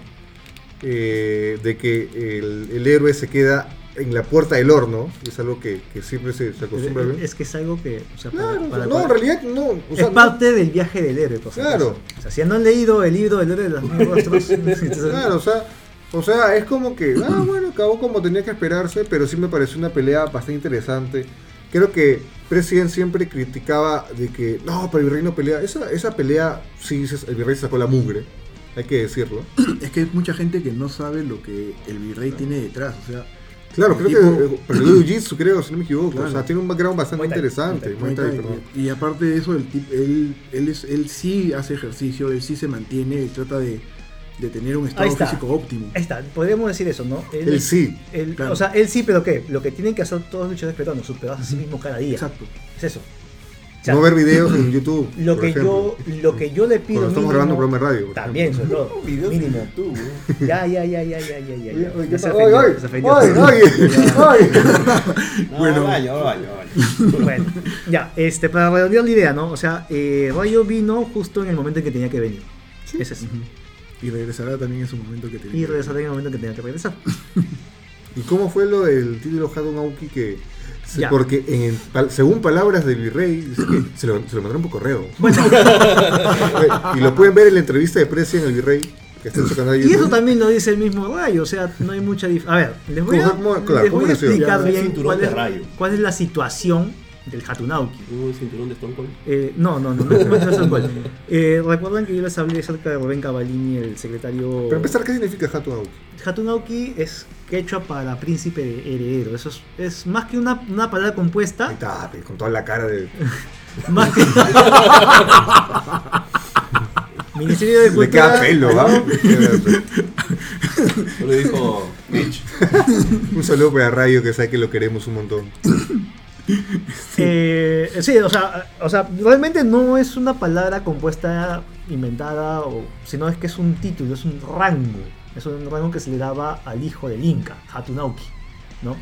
Este, eh, claro, hay pudi- hay- como- ¿por qué eres así? ¿Qué pasa? Nada, te estoy jodiendo. Mm, ya. Entonces, el- en el año 2008 es donde Rubén Cavallini eh, funda el título Hatunauki. Mm, sí, ah, no está asociada a ninguna empresa. En esa época, el Hatunauki era un título creado para el sindicato. O sea, él lo creó, se puso de la suya para crear este título y recompensar al luchador que se esfuerce más, al que realmente lo merezca, ¿no? Entonces se lo entregó al sindicato eh, esperando que el sindicato haga las cosas bien. Como la historia demostró, no lo hizo bien. Pero el señor se esmeró en hacer un torneo internacional, donde vino gente de Chile, de Ecuador, de Bolivia, y vino un representante mexicano. ¿eso no fue lo que se hizo en Chorrillos? Exactamente. Claro, que fuimos y de ahí se metió el... ¿Tú no fuiste? Creo que tú querías ir porque está el último chingón, creo. Claro. Claro, o sea, Claro, amigo fue- mexicano que me estás escuchando, el primer campeón Hatunauki fue un mexicano y siéntete orgulloso de eso. Fue un mexicano independiente, por si acaso. No estaba afiliado al CMLL, a la AAA, y en esa época no existía The Crash. Ese, ese evento me gustó un montón, pero me dio un poco de palta cuando estábamos este, viendo el evento y, y entra el ejército. ¿Sabes cuál fue el problema? Mm. El problema fue de que eso se organizó en el Coliseo Cáceres, que está en Chorrillos, y que estaba respaldado por una feria, que al final la feria resultó siendo una estafa. Entonces la gente que estaba yendo a la feria, que tuvo la oportunidad de ingresar al coliseo, no ingresó porque pensó que todo era una estafa. O sea, involucraron también al torneo dentro del chongo de la feria y dijeron, no, me voy. Entonces es por eso que hubo poca gente. ¿Ya? Y cuando entró el- la policía pensaron que era parte de la batida, pues. Sí, Pero no, que, eran- que no, entraron, pero se sentaron y comenzaron a ver el evento y ah, ya, estamos bien, estamos bien. ¿Qué pasa? Lo que pasa es que como el Coliseo colinda, porque le pertenece Al a la escuela de oficiales de la PNP, la Policía Nacional de Perú, No, ¿no? del ejército. Ah, el ejército peruano, perdón, ejército peruano. Saludos al MINDEF. Este, el, eh, el señor Gavallini eh, le habló con el, no sé, creo que con- no sé cómo se le dice a la persona que, tiene a su cargo, puede ser, no sé. E invitó a la promoción de esa época a que participe como espectadores y ellos fueron, entraron todos así, se sentaron, ¿no? Entraron, entraron de manera imponente. Así es, sí, a mí también me asustaron. Yo estaba en esa época tomando fotos. Entonces, el primer campeón Hatunauki fue un mexicano. El último chingón que se fue a. Hay gente mezquina que no reconoce sus, sus defensas titulares en algunos países, ¿no? Pero está en internet. Este, eh, lo defendió en España, lo defendió en Kuwait, lo defendió en Colombia, lo defendió en Chile. Lo ha defendido en Europa, Estados, eh, Europa, Norteamérica y Sudamérica. Sudamérica. tre- Tres continentes diferentes. Creo que en Asia también. Claro, porque yo hice la.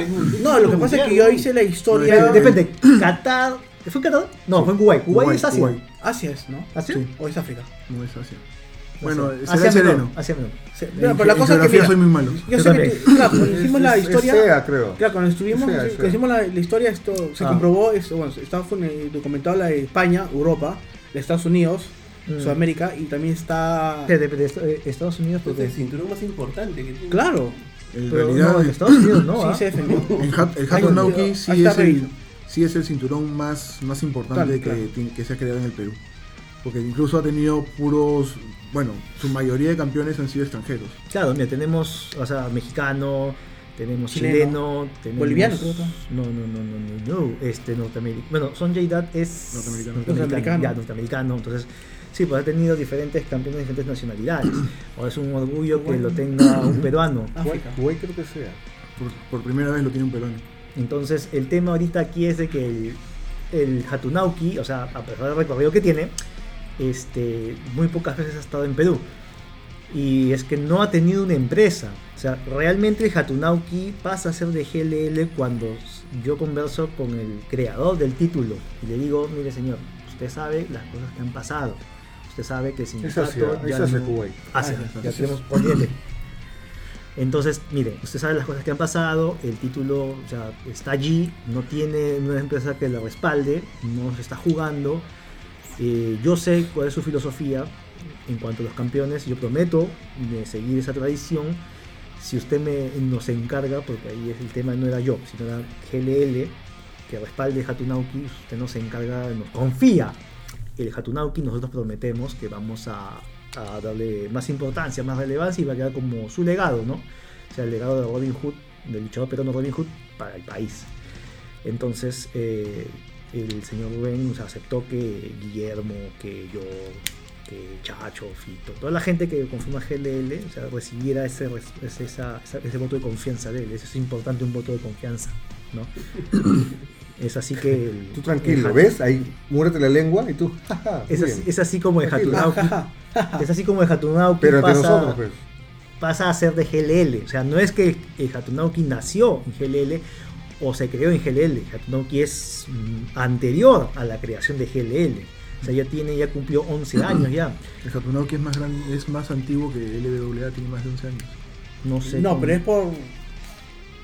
Porque en 2008 fue el Hatunauki y él le 2008. 2009, 2010 creo. Por no, ahí, no por ahí. recuerdo exactamente, pero bueno, si es el más antiguo de Perú también, pues vale, ¿no? El, el tema aquí es de que pasa a ser de GLL después de que se conversa en el momento en el que este, traemos eh, a, a, este, a Sonjay Dutt. Ahí es donde Hatunauki pasa a ser de GLL realmente. Antes solamente era una, un título que nosotros Administradas. Ni siquiera administrábamos. O sea, como pasaba en WWE cuando daba sus títulos, o sea, te doy los derechos de usarlo. No, ni siquiera teníamos derecho, o sea, era permiso del dueño del título. Claro, O ahora sea, ya es- ahora ya es, ya, ya depende decisión de GLL. Y cuando viene Sonjay Dutt es el, el último campeón que Rubén Cavallini elige. Porque nosotros le dijimos, va a venir esta persona, esta persona puede ser su campeón porque se va a llevar el título.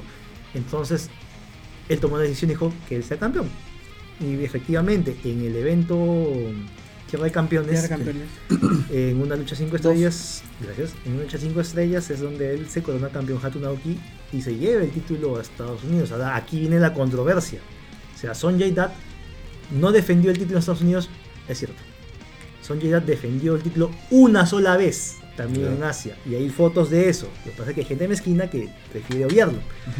Entonces, el... eh, Hay gente mezquina que quiere video, no, que no les convence la foto, quieren el video. Cuesta foto choqueada. cuenta Lo que, photoshopeada. lo que pasa es que. La clásica, sí, foto y video. pues. Y, y lo digo. Debe haber, debe haber, debe haber. Yo lo digo y como conocer del tema, hay muchos títulos. A ver, la regla que se puso entre comillas a nivel mundial, entre comillas lo digo, con sus excepciones, es que cualquier título debe defenderse mínimo cada 30 días. Si no se define 30 días, automáticamente queda vacante. Esa es una regla eh, que está ahí dando vueltas, todas las empresas la manejan Ujú. y la usa según su conveniencia. Todo lo hemos visto. Hay varios títulos que no necesariamente tienen que cumplir ese plazo.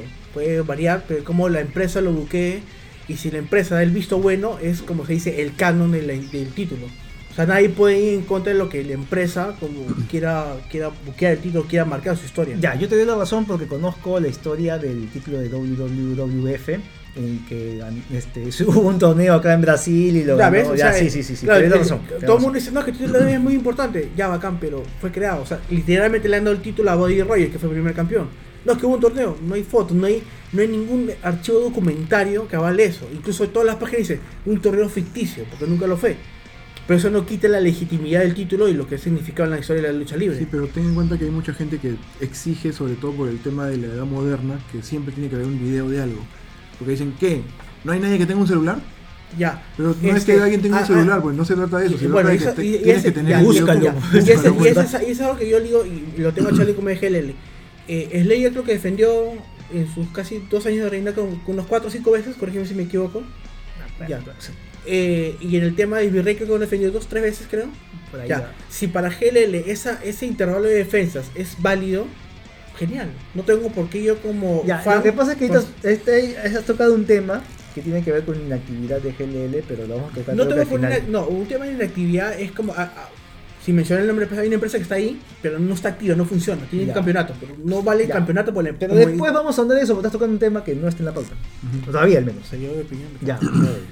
Ya ya, ves. ya, entonces mira, eh, eh, la cosa va así, o sea, Sonjay Dutt lo definió una sola vez en, en un evento que estuvo en Asia, porque se lo permitieron, porque a esta empresa de Asia, que no recuerdo el nombre, discúlpenme, este, eh, se le ocurrió que sería vistoso. O sea, vamos, o sea, sí escapó a mí. Se defendió ahí, te paso la foto, no recuerdo exactamente en qué en- ni siquiera en qué país, pero creo que era Shanghai, no sé, un país de Asia se defendió. Una vez. En Estados Unidos intentamos que defienda, pero nunca se iba a defender, es verdad. ¿Cómo, Entonces, ¿Cómo es el trámite ese de Lo que intentamos? pasa es que depende de que, de que la empresa acepte que el luchador defienda su título. Claro.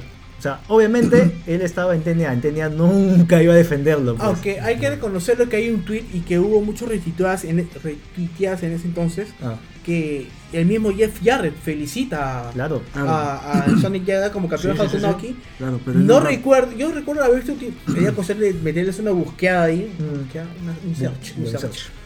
Y porque yo me acuerdo que creo que estaba pautado, no sé, no- habría que buscarlo. Lo que pasa es que Global Force tenía un claro. tema muy, muy complicado. Después, cuando supuestamente Sonja Dad iba, iba a defender en TNA, perdón, en Global Mm, Force, Global Force. se, Ah, une, se une a fue con TNA. Entonces tuvimos mala suerte, no se pudo dar la defensa.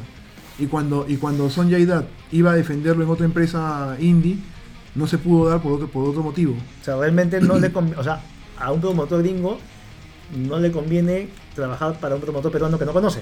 O sea, si es que si tú quieres que tu tío se defienda, tienes que pagarme, pues, ¿no? O sea, Claro, y- o sea, y lo veo, lo, lo veo Claro, o sea, lógico. es, es, por ejemplo, que uno se pregunta, pero ¿por qué el caso Engo, ¿no? Cuando fue campeón en New Japan y fue campeón de TNA, "Ay, pero ¿por qué el promotor lo permitió? No, no es por, no es por, es por un tema de, de promoción y exposición. O sea, TNA o New Japan le conviene entonces que título sea expuesto en Estados Unidos. Cosa No. que le pasó con Jarre también cuando tenía el título, el megacampeonato. Pero es que esos son, son convenios entre empresas. pues. Claro. Claro. O sea, todo es convenio de a nivel, a, nivel, a nivel peruano, ¿qué empresa tiene, fo- tiene poder para poder hacer un tipo de convenio así con Estados Yo Unidos? creo que lo tienes tú ahorita con gladiadores porque Estambul creo que es campeón televisivo y sale con, corrígeme si me sale como campeón en Pero, también. pero es a nivel Perú. Pero eso ni el Perú. Pero, o sea, hay un- aunque sea ahí algo. Ya, hay. lo que tú quieras, ¿no? Pero el punto, así, punto puntual, el punto puntual es de que este, no se pudo defender en Estados Unidos de la manera en que se hubiera querido y cuando, y, cuando por fin tenemos la oportunidad de pactar una lucha para que Sonjay entregue el Hatu Naoki, eh, gracias nuevamente a, a mi amigo Russell Viera, este, eh, lo contrata WWE. O sea, y encima no como luchador, sino como parte del staff ejecutivo. Entonces ahí, olvídate, era imposible de que se faltara una lucha por el Hatunauki. Entonces, ¿quién era el segundo, el retador en esa época para el Hatunauki? Qué rayo. Rayo. Es que fue así. Nosotros ya estábamos hablando con Sonia para que, para que defienda con Rayo. Se había Y pactado, se- pero. se- Estaba ¿Por, pactado, por qué dices este, estuvimos? A ver, las cosas claras. Yo me comí el pleito. Yo hablando- me comí el Estoy hablando a pleito. nivel de GNL. No, no, no, no, ya. Pero nivel- Aprovecho en mencionar que, que lamentablemente tampoco ya forma parte de GLL. por- ¿Qué? por- ¿Qué? Pero él, él por, por problemas laborales. O sea, él, se ale- él ya no está en GLL porque tiene que chambear. Y justo cuando los fines de semana qué que hay evento. weón. Es que es en serio. Yo, por- yo- alguien está yo en por tema- no, el tema, el tema conmigo es que yo Está, por, ¿no?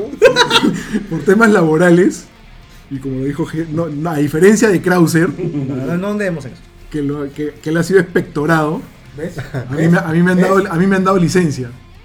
Ah, me ya. han dicho, ¿saben, licencia, licencia. ¿sabes qué? Mientras no puedas seguir chambeando, no, puede, no puedes hacerlo. O sea, en otras palabras, mientras tú no puedas aportar con tu trabajo, ya sea grabando, editando. o- Oye, o- edito- o- edi- he editado y he grabado, sigo haciendo eso. ¿ah?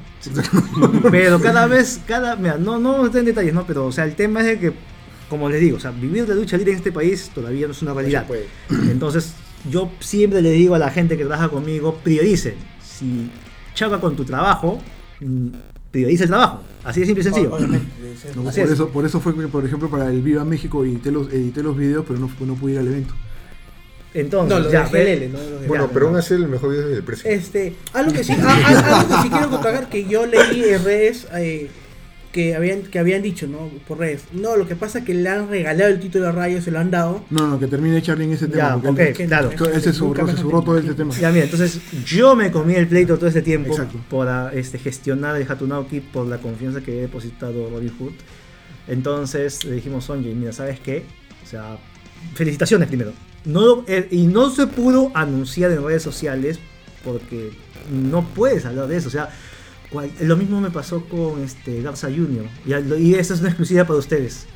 Este, yo hablé con Garza también para que viniera a México. Lamentablemente él me dijo, Cholo, no se va a poder por esto. Y no pude decir nada hasta que él mismo lo anunció. Que es firmado por, Claro, por WWE, los claro. grandes. Así es. ¿Puedo contar algo? Todavía No, todavía no. Entonces hubiera sido genial tener a Super Crazy, a Garza. Ah, sí, pero no se pudo. Es que fue un cague de risa porque estábamos haciendo varias cosas y en eso Charlie, Charlie, dice- Charlie, Charlie, escucha. Y en eso Charlie agarra y me dice, ya estamos, ya, ya estamos con el Viva aprobado. Porque hemos- el- atrás del Viva, y eso sí estuvimos, casi tres años. Un año y medio, casi dos, y por eso sí puedes decir estábamos, porque en esa época todavía estábamos haciendo eventos este, todos. Está, estábamos Charlie ahí. bota gente en cualquier lado, Sí, el, detalle, el detalle está en que para el Viva México, se, cuando nos dijeron hay que hacer el Viva México, esto, Charlie estaba en esa negociación y nos dijo, oye, hay esta oportunidad. Nosotros dijimos ya al toque y la, la logística, todo lo que nos estaban pidiendo para poder realizarlo, tuve que contactar empresas de, de pantalla, sonido, cámaras, todo para poder hacerlo, era un dineral. Y, estaban, y nos estaban contratando para poder hacer un evento muy, muy grande. Entonces, nosotros estábamos diciendo ya, hacemos esto, hacemos esto, y estábamos hablando. Y lamentablemente hubo un terremoto en México. ¿Y por qué te estás riendo? Es que cuando preguntamos, escúchame, pues, es que, es que ya, ya cae por la ironía. Hay el terremoto en México y al toque llamamos, oye, va a haber evento porque ha pasado esto en México. Y No, no fue así. No fue ¿No? así. No fue así. O ¿No sea, fue tanto así? Fue el terremoto en México, Ajá. enviamos, de verdad, este, nuestro, nuestro más sincero respeto, cariño Sí. para la gente de México en esa época. Y era obvio que lo que iba a pasar, simplemente nos contactaron para decirnos no va. No, eso fue en el segundo. Porque en el primero sí iba. No. Porque, no- sí, en el primer, en el primer, en el primer terremoto, porque hubo, Porque hubo todo es coincidencia en la lucha libre peruana. O sea, hubo, hubo dos, hubo dos terremotos en una semana. En el primer terremoto nos dijeron, por si acaso el evento sí va, porque la gente necesita distraerse. Entonces nosotros seguimos, seguimos avanzando hasta que hubo el segundo terremoto. Y ahí, por eso es que, por eso es que mi risa, como diciendo, Dios no quiere que hagas el evento. Y pues, esto agarraron y dijeron, no, ahora sí ya no- se cancela hasta el próximo año. Entonces, tú esperamos el próximo año, no se dio el siguiente año, y esperamos al siguiente año, pero siempre todo ese tiempo estuvimos atrás del evento.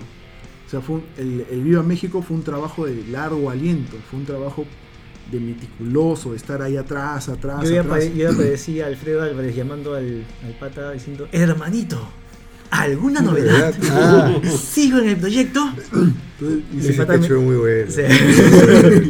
Que todos salieron, de personajes y se comenzaron a reír. O sea, se- o sea, por eso, por eso es que sale mi risa, porque me acuerdo de todo lo que tuvimos que hacer y todas las bromas que nos hacíamos a la interna, porque en realidad era, fue muy pesado hacer el Viva, el Viva México, no fue una cosa de que llegó el día y se nos dijo ya háganlo, vamos a hacerlo Claro, acá. y, y si ustedes supieran la cantidad de nombres que hemos barajado, conversado, por acá mi saludo a Blue Demon, a la Elia Park, ambos son unos caballeros, Sí. siempre contigo Blue. Eh, Has dicho Elia Park y se apaga. sí, sí, algo pasó con President. ¿Puedes explicar qué ha pasado a President? ¿Por qué te ha saltado la vena? es que si hubiera venido de la par, hubiera sido un sueño así increíble. Porque Bueno, pero eso de ahí, o sea, él sí tuvo la predisposición también de venir. El problema ya fue otra cosa, ¿no? Que tenía que ver con su lucha, que no- al final que no se dio con Rush, pero ese fue el motivo, que no pudo venir. Va a llorar, va a llorar. algún día venga. ¿no? Hubiera, Que te hubiera- contacto para Es más, entrevistarle. yo, yo agarro y desembolso un poco para. hubiera, Para hubiera que visto venga. a Blue Demon antes de esperar la máscara hoy día. No va a perder la máscara, no es sea chistoso. Ya, lo que sí quería comentar, ¿puedo tocar? Ya, no comenta, para terminar, comenta. Muchos vi en las redes sociales que criticaban, no, que cómo le van a regalar el título a Hatunao, que, que bla bla bla bla bla. Lo que pasa es que yo siempre recomiendo que para una historia titular, y todas las historias titulares en todo el mundo tienen un backup histórico. O sea, nada, es que- nada sale porque se me dio la gana. Ya. Normalmente cuando hay un- una pelea titular pactada entre dos personas, hay una estipulación y se ha aplicado varias veces que si la persona, el campeón, este, no puede defender el título, Mm. el dueño de la empresa, o el promotor, como se llame, tiene la potestad si decir que dan un torneo o darle el título al retador número uno. Que caso creo que lo que pasó con Rayo. Es que imagínate armar un torneo de la nada encima claro. de Estados Unidos Claro, sin- es inviable. Claro, o sea, tú ves lo más, lo más fácil, creo lo más fácil es darle el título a Rayo, que es el siguiente de la niña porque era el retador número uno y el, y, el campeón no puede defender el título. Por mérito propio Claro. era el Ahora, todo la- el mundo dice, no, que eso me parece mal.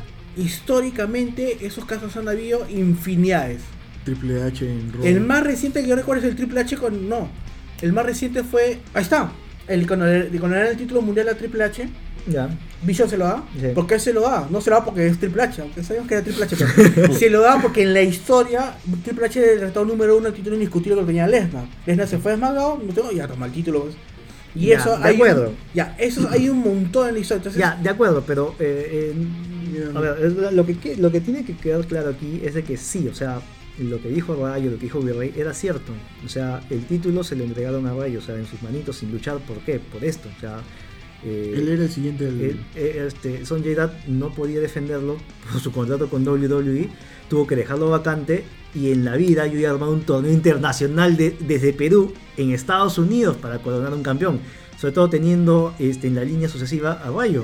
O sea, es lo más lógico del mundo, quizás de repente lo más criticado tal vez, pero era lo, lo único que se podía hacer en ese momento. Es que la- en realidad yo siento que las críticas a eso vienen simplemente de un sector que no tiene ni idea de lo que se hace en este negocio. No lo sé, en verdad. Claro, porque este, también, como dices, lo han hecho en WWE, lo han hecho en varias empresas, ¿no? O sea, eh, o sea eh, eh, el, entregar un título al retador número uno porque el campeón no puede defenderlo está históricamente Claro, en me, acuerdo, WWE. me acuerdo con Shawn Michaels que pasó, pues, que fue llorando y... Ah, porque perdió la sonrisa. Le perdieron el, y le dieron el título, no me acuerdo qué Claro, o sea, mira, claro. lo ha pasado en E, WWE, WCW, en WWE, Japón, o sea, todas las empresas, todas las empresas que conozco tienen algún caso específico del que el campeón no puede defender y te va a mantener el título. Es algo válido, o sea, Mira, algo- lo que pasa es que yo lo que creo es de que hay gente que, no sé si sean haters, pero tienen que, criticar o tienen que alzar la voz en, en Como la, sus frase esa- espacios. como la frase que dice, no, hagas lo que hagas, igual te van a criticar. No sé si por eso, pero lo que pasa es que tienen una urgencia de llamar la atención.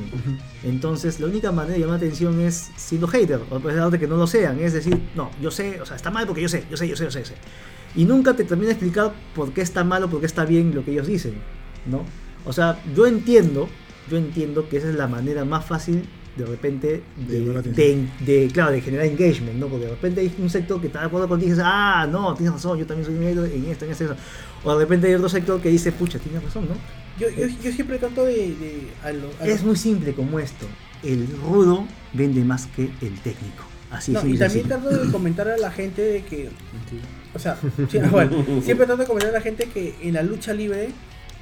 O sea, no o sea, vamos a ver que eres un pulpino, o sea, en buena onda, que tienes 14, 15 años. O sea, la lucha libre existe de hace más de 60, 70 años. Entonces hay un montón de backup histórico de muchas decisiones que tú ves que, que, que, que ya pasó antes. Y simplemente se va reciclando la idea. De la lucha libre todo se recicla. Está ti- bien, ti- está bien, pero a ver, a ver, no nos perdamos el, del foco de la idea. El foco de la idea es, esa es la línea de Hatunauki. Recién ahora, recién hoy, este, agosto del 2019, ya puedo decir abiertamente que el título Hatunauki sí es de GLL. Antes tenía que callarme porque no, no era de GLL. O sea, las decisiones que se tomaban no las tomaba yo, no las tomaba Fito, no las tomaba Chacho, no las tomaba Guillermo. O sea, bueno, Guillermo sí.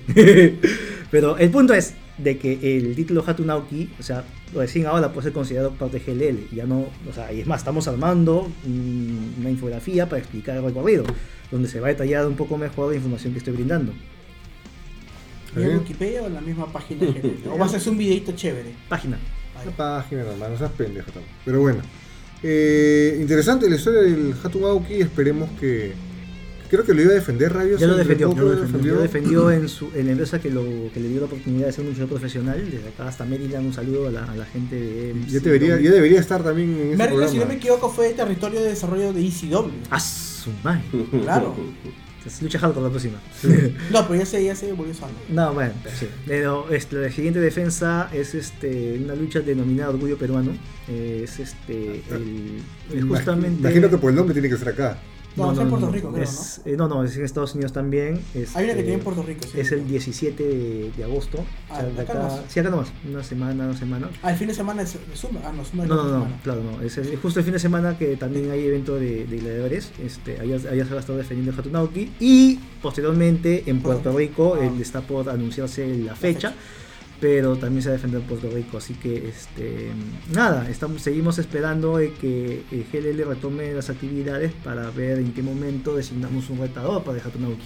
Y acá se viene la La otra pregunta. pregunta, la, la, la, que, la grande. No, la pequeña. La grande es esta. Y yo tengo esta, que es la grande. Ya, esa, me pues, gusta esa, la grande, la esa, grande. Ya, te voy a decir la grande. Cuéntame. tú, pues no lo votes. Ya. ¿Qué se viene para GLL? Ya. Cuéntanos. Mira, Tengo que hacer eso, no sé por qué, pero. Mira, la idea era continuar con sus Era. eventos, era continuar con sus eventos este, este año, sin embargo, cuando anunciamos Fuego Cruzado fue cuando eh, me dieron el go de Viva México y fue, hermanito, novedades. Entonces, todo, toda mi atención Se enfocó en ejecutar el Viva México. Yo sé que a los fans les debo eh, el evento Fuego Cruzado 2019, me disculpo por eso, pero es que eh, tienen que entender, una persona no vive de lucha libre, entonces tienes que priorizar, y en este caso priorizamos lo que uno, sea rentable, y dos, iba a tener un mejor impacto en la cultura luchística peruana. Porque armar tres días de lucha libre, armar tres combates, no, perdón, tres horarios, tres turnos de lucha por día, y armar cuatro luchas por turno, ha sido un trabajo extenuante. En verdad, la gente que creyó en el proyecto muchas gracias, la gente que participó como árbitro, como luchador, como ring announcer. Muchas gracias por el. El Ring Announcer se sacó la mugre, déjame decirte. ¿ah? La verdad es Sí. que eh, este Vía México fue, parece Ox. fue lo, Sí. lo más grande que, que, se haya, que haya podido ser yo. Y obviamente lo siguiente que, que se haga en GLL tiene que estar por encima. La valla ha estado muy alta. Entonces yo no puedo hacer algo menor. No puedo hacer algo que esté por debajo de Vía México.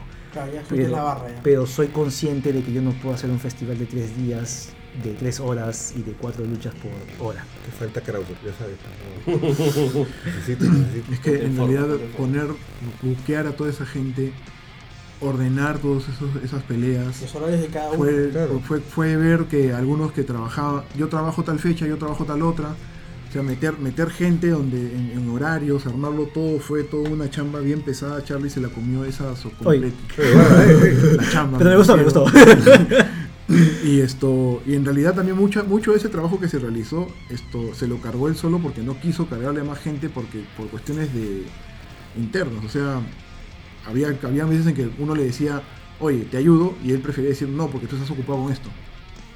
Es que no, no había presupuesto, pensemos honestos. O sea, el presupuesto se, se- se tuvo que recortar para poder cumplir con todo lo que se, se requería. Y en verdad, mm, yo no soy tan pesetero de decirle a alguien, oye, hermanito, por la lucha libre, pero no. O sea, ya está, como les digo, estamos en otra etapa ya. O sea, tu chamba tiene que ser eh, recompensada con dinero.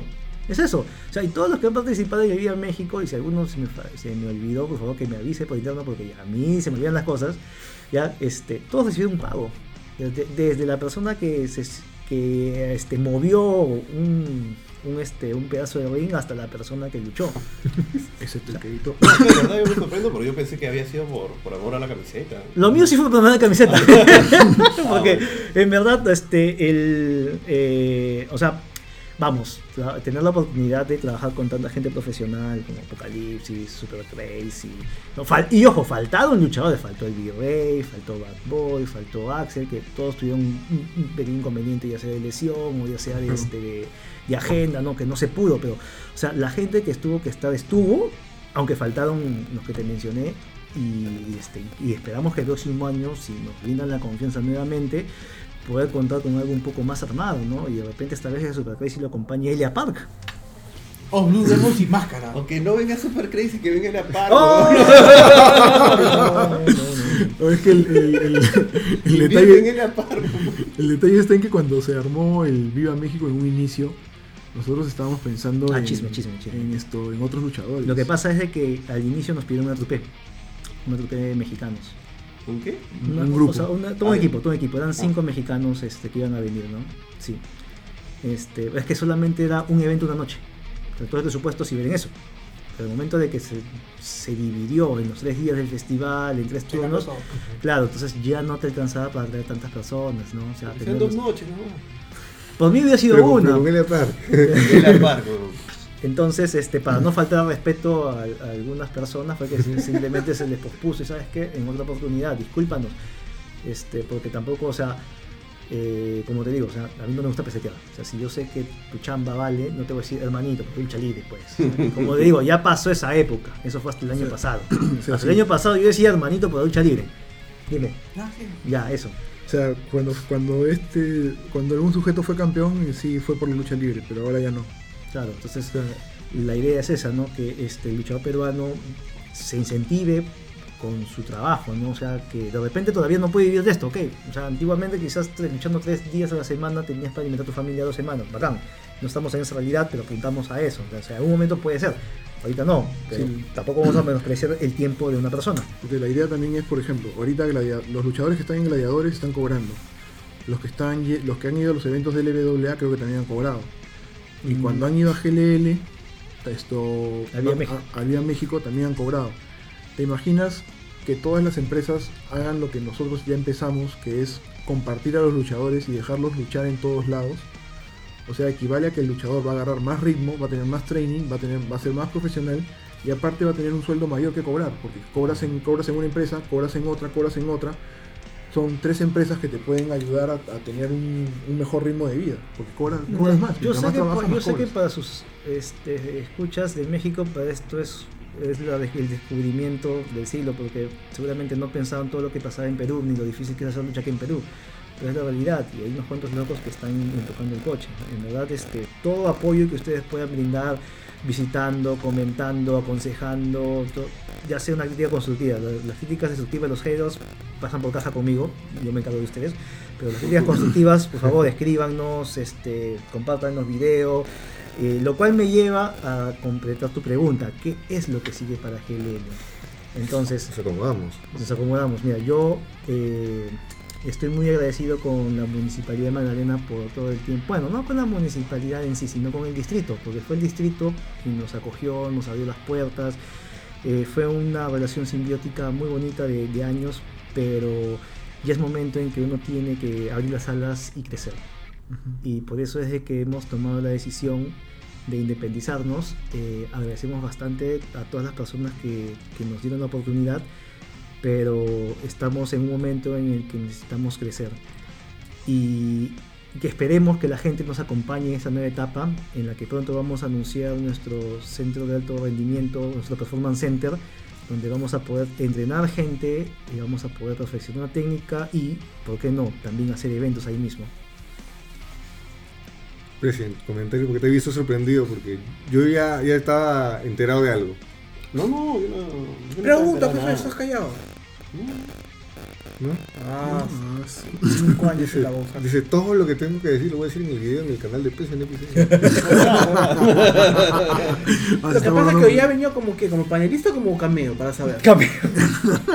no, sí he participado. Ah, ya. Eh, bueno, esperemos que... Yo creo que la noticia nos ha dejado impactados, porque todos han quedado callados. O sea, es que es un paso que de alguna forma se tenía que dar. Es chévere que lo hagan ustedes. Y esperemos que les vaya bien, porque, o sea, y lo hemos dicho muchas veces, eh, cada uno aporta este negocio como, mejor puede. Algunos con programas, otros con, promociones de lucha libre. Siempre nos maleteamos entre todos, pero yo siempre he dicho, todos manejamos el, mismo carrito. Eh, Inc- incluso como, como lo comentamos, todos nos conocemos, todos hemos sido amigos, todos somos amigos de alguna forma. Y, nada, o sea, siempre estamos contentos de que se den estos pasos, pero también nos gustaría que muchas personas vean como lo vemos nosotros, que todos somos amigos y todos vamos en el mismo lugar. Si alguien hace más que otra persona, oye, te agradecemos, pero le empujamos todos.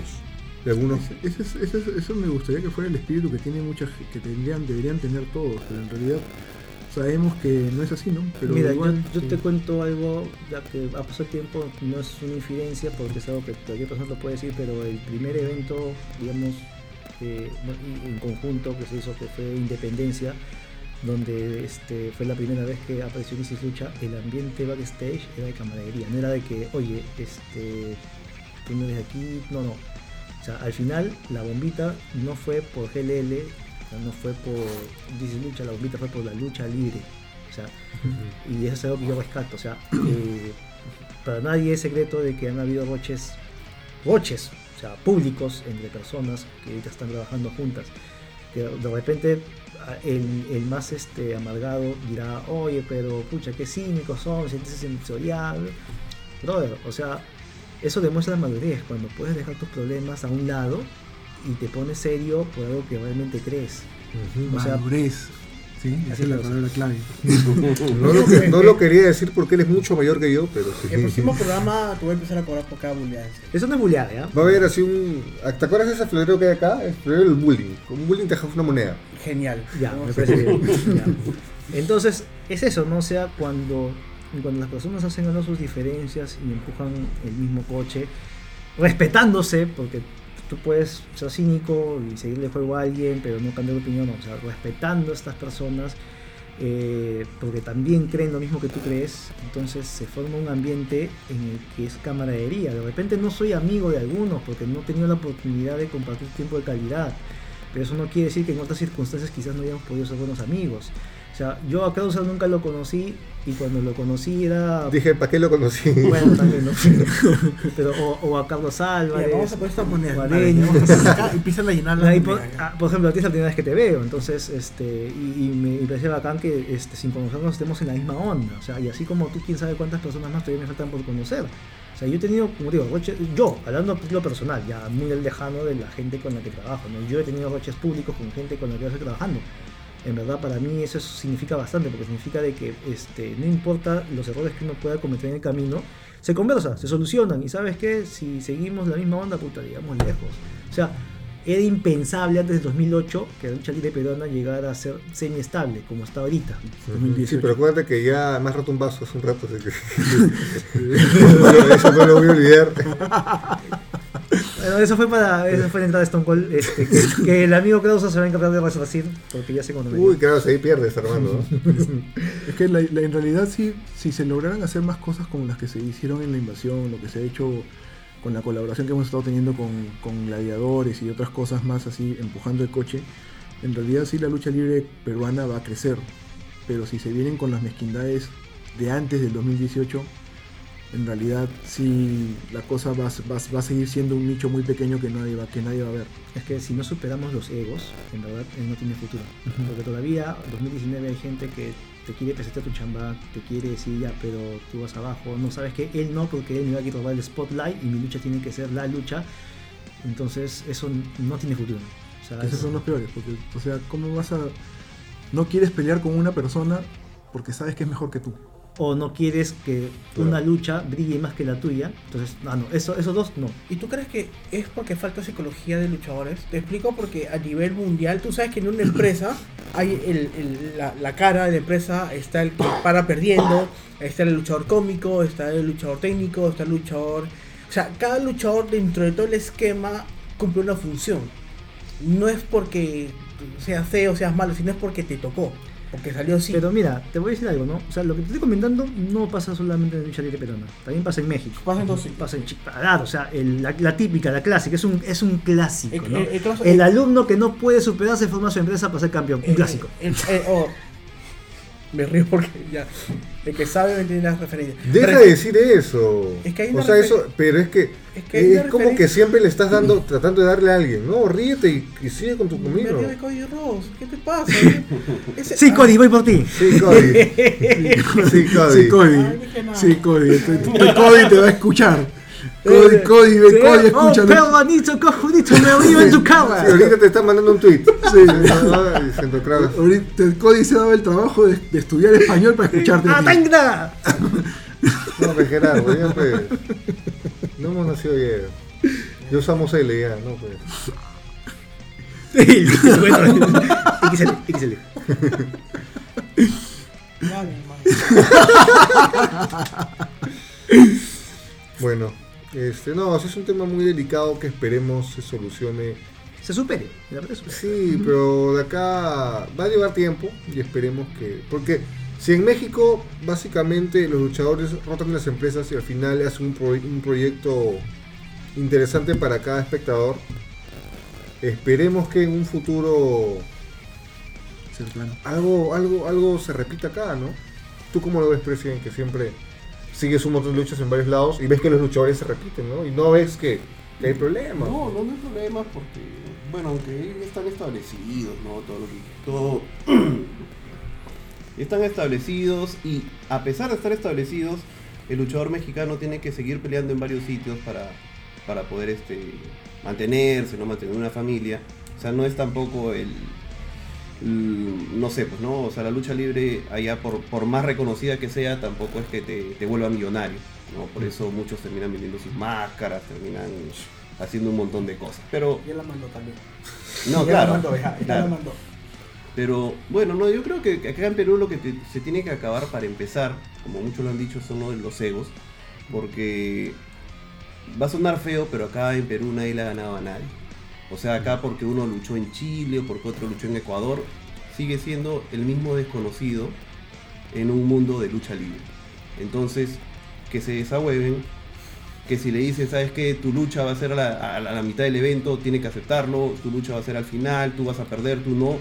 Hay que aceptar nada más. O sea, tiene que aparecer una persona que los desahueve, los ponga en su sitio y, se arme algo bonito. pues.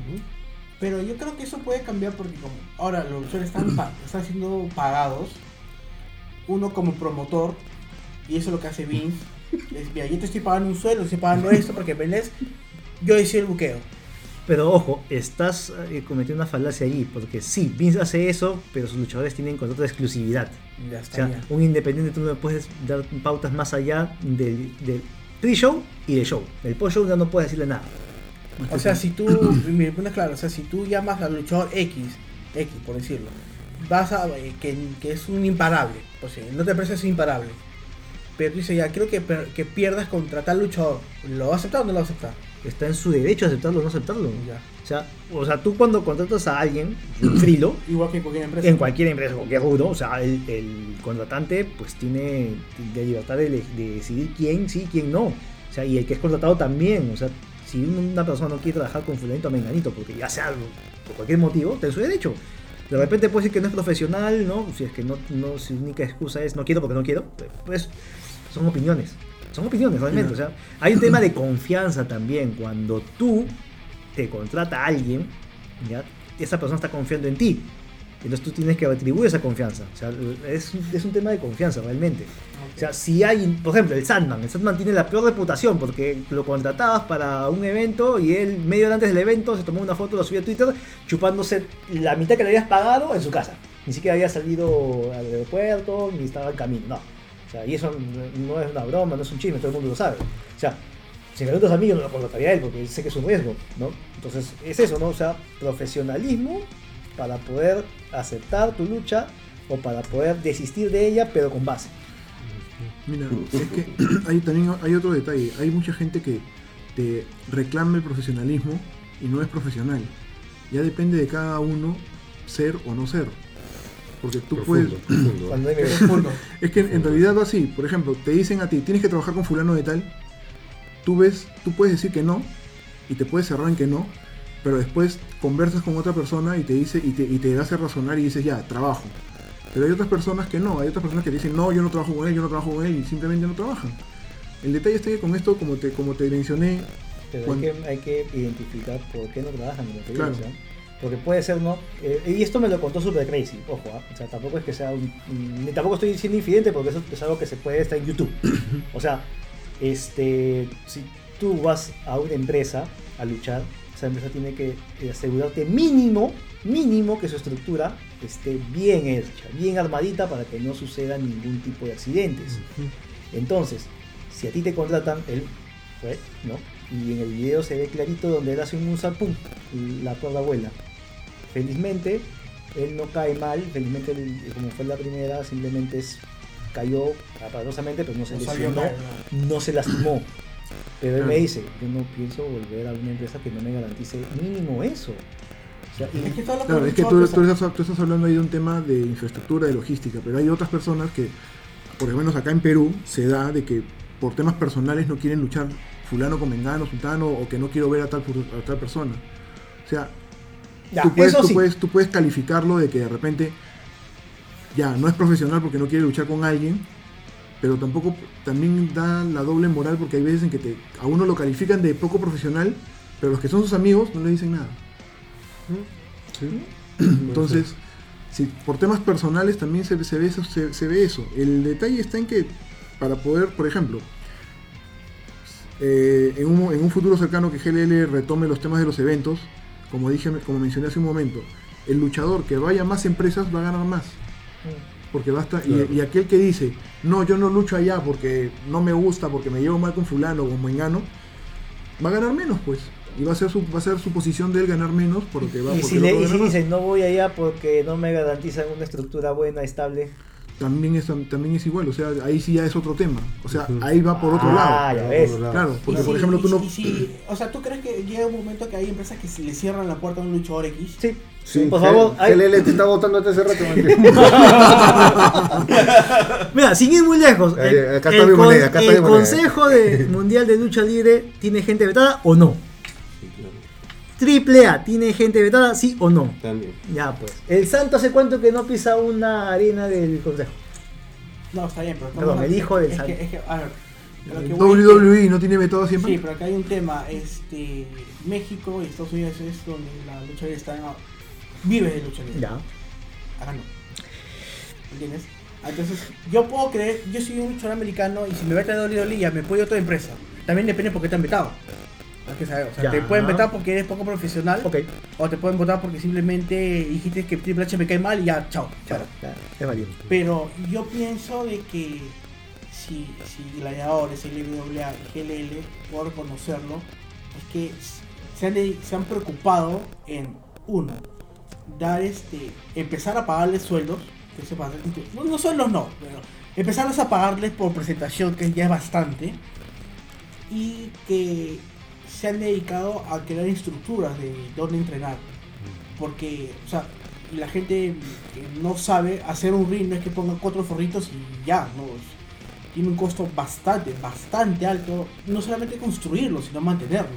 O sea, es un doble costo. Entonces, que esas tres empresas se hayan preocupado en hacer eso, ya es bastante. O sea, ya es un buen inicio. O sea, ya con los luchadores tienen una seguridad de que Ring va a cumplir las, eh, las, eh, medidas mínimas de seguridad que no va a pasar nada. Mira, Yo me siento orgulloso de que Super Crazy haya subido al ring de GLL y haya dicho que es el mejor ring que se, que se ha subido acá en Perú. Es que tampoco conoce otro. ¿no? tampoco conoce otro.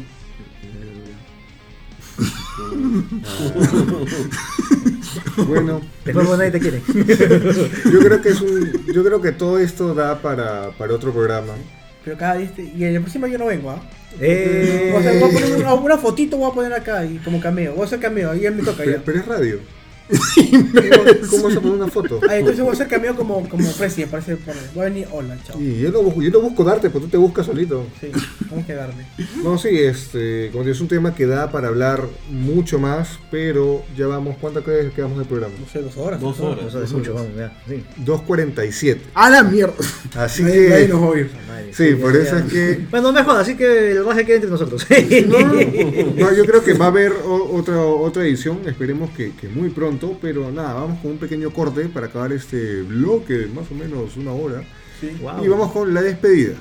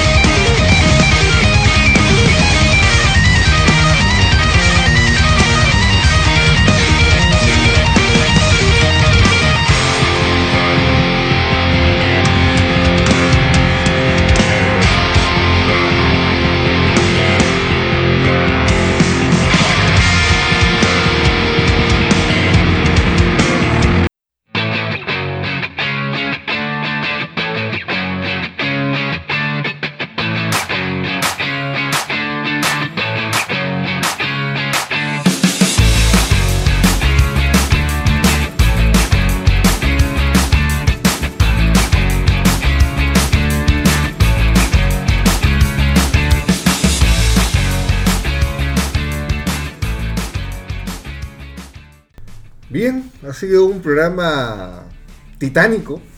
¿Sí o no? Hubo de todo. Estoy deprimido. Hubo de, hubo de todo. Yo hasta me preocupé, Krauser. Hubo En hasta, realidad yo voy a hacer tomar un whisky, en serio. hasta despidos en vivo hubo. O sea, has Fue llegado, has despido. llegado un campeón, has Una votado a alguien en basura. vivo. No, pero no. O sea, ha sido. Yo dije, este programa pertenece al SEO, Yo, pero yo creo pensaba que. que el programa anterior había sido. El, el, programa 5 había sido bastante fuerte. Este ya ha sido demasiado. no, es otro, hay, es otro level. también nos vamos superando hasta en eso, Lucina. Es genial. Pero pues. Pero no, o sea, sabemos que ha sido un programa muy largo y esperemos que hayan escuchado todo porque se han hablado de muchas cosas que se han tenido que decir. A nivel nacional nivel inter- e nacional. internacional. Por favor, los, las denuncias las mandas al inbox de O Lucha sea, Trucha. creo que nos han ilustrado de un montón de cosas de cómo se maneja la lucha libre en Perú, las cosas que pasan, las cosas que pasan, las cosas que, que no se dicen y que muchos asumen. Eh, sí, ha sido un tema bastante Bueno, interesante. es- la historia de lucha libre no es así, o sea, es, es- no Ha es- habido sangre, ha habido sangre, ha habido golpes de ha estado. habido vasos rotos. No se va a olvidar de eso. No, no, No, no, Eso sí, discúlpeme. me- no me voy a olvidar porque mis vasos tenían nombre. uno, uno ha muerto en mi cara. Y no entiendo cómo, ¿verdad? Tan, tan poderoso soy. No. Murió, murió Pablito. No, Dilo quiere, escu- Dilo quiere escuchar. pero- No, Rington, lo va a hacer Rington. sí. Crash. Quiero- Sí, no, ha sido. Con eso puedes empezar el- la música. Hay que saludar a Emilio que tuvo que irse. Un, un percance comiconero. Fue. Cocinero. Sí. Felizmente que lo dijiste porque ya. ¿Por qué? No, o sea, no, pues hay que entender que el pata. ¿Qué pasa? Le gusta el negro. Yo no lo, no lo quería decir. Él lo ha dicho, él así dijo cuando se fue. Los pollos quiero, son quiero, manos. quiero ver a mi negro, dijo. Sí, Sí, claro, yo, sí. yo no lo hubiera hecho. ¿Qué? Un actor, de friki. Se va a pagar como 100 soles solamente por la foto. Sí. El que tiene plata. la- Gasta, pues. El que puede, puede. El que puede, puede, el que no aplaude. Krauser, Dime. Sí, siento que este programa ha muerto algo. Muerto su Bueno, pero todo, se, pero todo se cura con un wiki. Oye, pero ya quedamos claros, ¿verdad? Ojo, tú ya no vas a usar el nombre GLL para comentar cosas tontas, ¿ah? Ya jamás hemos se- quedado, ¿ah? pero jamás se Soy usar el campeón. nombre No, pero- GNL. Soy campeón. Ya es. Krauser ¿No? Dead Redemption. Yo Ya soy, mira, yo soy seguidor de President XL en YouTube. Ya. ¿ya? Y no ha visto tu entrevista con el, con el virrey. Ahí está, ah, pero ahí está, ahí está, ahí está. No, no, no puede ser que me haya perdido, voy a revisar por qué, pero de repente fue, ah, fue por la promoción, pues a mí yo, después de cada evento me desaparezco una semana para descansar, ojo, ¿ah? eso sí, es verdad. Ya. Este, Sí, pero- pero Ya, sí, ya, ya, ya me eso hace dos Ya. minutos, ya, ya, déjalo. ya, ya, ir. Déjalo. Sí, pero. eh, eh, es un programa entretenido, súper educativo. Si Krauser no viene los siguientes programas, ya saben por qué es. Y es el 10. ¿Sabes qué es el peor? ¿Sabes qué es lo peor que yo lo recomendé estos dos? Y, ese, y solamente es el programa 10, Krauser. Llevamos Diez, diez, diez- dos diez, meses diez y medio. y medio, sí. ¿Ya haremos el 50? Claro que Pues sí, claro que sí. mentalmente claro sí. estables? Para el 50 yo también quiero venir a saludar, no voy a dar mucho, prometo, solamente voy a venir a, re- a restituir el vaso y me voy. Que venga, que, que venga el programa los, Ah, el su 10, madre, el vas a 20, el 30, sí. Vas a tener que esperar hasta el 50 para que te revuelvan. No, no falta mucho. Hasta fin de año. Saúl, Solamente digo que arriba hay un Dios que todo lo ve. bueno, me despido. Yo soy Carlos, más conocido Hay que, como hay que las redes sociales primero. Es la pauta. Hazlo, hazlo, por ¿Ya? favor, hazlo, por favor. Bueno, gente, tengo que decirles que nos visiten en, nuestras redes sociales. Tenemos en Facebook como Lucha Trucha Podcast. No esté así que- Lo peor es que comenzó a mirar que le va a- que le va a dar el pie. Y estamos en Instagram como Lucha Trucha Podcast. Síganos en las redes sociales, síganos en las redes sociales de cada uno. Y porque ya vamos a hacer sorteos y ya vamos a hacer YouTube. Ya, ahora sí. ¿Qué ahora pasa? sí, Ay, no. por favor, ahora sí nos despedimos, Ahora sí nos en despedimos. orden. Yo soy Carlos, más conocido como Nech. Un abrazo a todos los que han llegado hasta este punto. Eh, más bien, creo que sería bonito agradecer por estos 10 programas A todos, a todos, a todas, a todos. a todes. Por eso no se puede decir. No sé. Todas, todas, todo es lo Mira, que sea. Depende, si trabajas en el Estado es una obligación, pero si trabajas en el sector privado, eh, vale madre. Ah, bueno, eso no quiere decir que trabajo. este, nada, este, un abrazo para humanos, todos y nos- nos, todos los y nos vamos a escuchar la próxima semana. Sí, como que- siempre. sí, que viene él o vengo yo. Tienen que. No, pero ese cameo nomás. Ah, no, tiene que venir a pagar la apuesta. Ya, ya, ya. Ok. A cobrar más bien. No, ahí está, hemos apostado. A cobrar. Claro, o sea, Blue Demon no va a perder. No, yo quiero, yo quiero que gane Blue Demon. Sí, Sí, Pero, pero dice que no. Pero no, por- que va a porque perder. como Wagner No, perdió, No, ahora le no toca va a pasar eso. No Ya, pasa vamos a ver. Déjalo, déjalo. Que, ya, yo también venía que, a que pague su apuesta. Yo quiero, quiero ver, yo quiero ver. yo quiero ver. Entonces, y también los invitamos que escuchen nuestros programas antiguos y ahora sí, la despedida. Ya me despedí yo. vaina, Bueno, tú. me despido yo, soy Krause, más conocido como Krause, y a partir de la próxima semana me iré en el. Yo soy Charlie Navarro, más conocido como Charlie, miembro fundador de GLL. Pueden encontrarnos en www.luchalibre.pe. Y eso es todo. Yo soy Carlos Álvarez, más conocido como Free Hulk, parte de PW, me pueden encontrar en Twitter como Free Hulk y gracias a todos, ha sido un programa extenso, no pensábamos que se iba a durar tanto, gracias a los chicos por habernos dado tanto tiempo de exhibición o de palabra. Y si en algún momento nos excedimos, como con el vaso o con algunas vaso, ¿Qué culpa declaraciones. tenías? Tienes a Krause a tu costado y golpeas el vaso. El vaso. No sé qué decirte, en verdad. de- No, es la en primera vez que me pasa. en realidad, me este, este año, sin mentirte, por mi clase de fotografía he roto como tres vasos. Asume. Es una maldición. Sí. Ah, bueno, me despido, soy President XL. Ya saben, me, pueden encontrar en mi canal de YouTube como President XL y en Facebook como President XL Lucha Libre. Y en Instagram también, como. President XL. Muy bien. Se había olvidado que usa Instagram. Sí. Krauser siempre. No Que- aprendido nada, ¿no? No. Sí, no, ya, sé, ya estamos todos. Así que nada, nos despedimos y nos escuchamos la próxima semana. ¡Chao! Chao.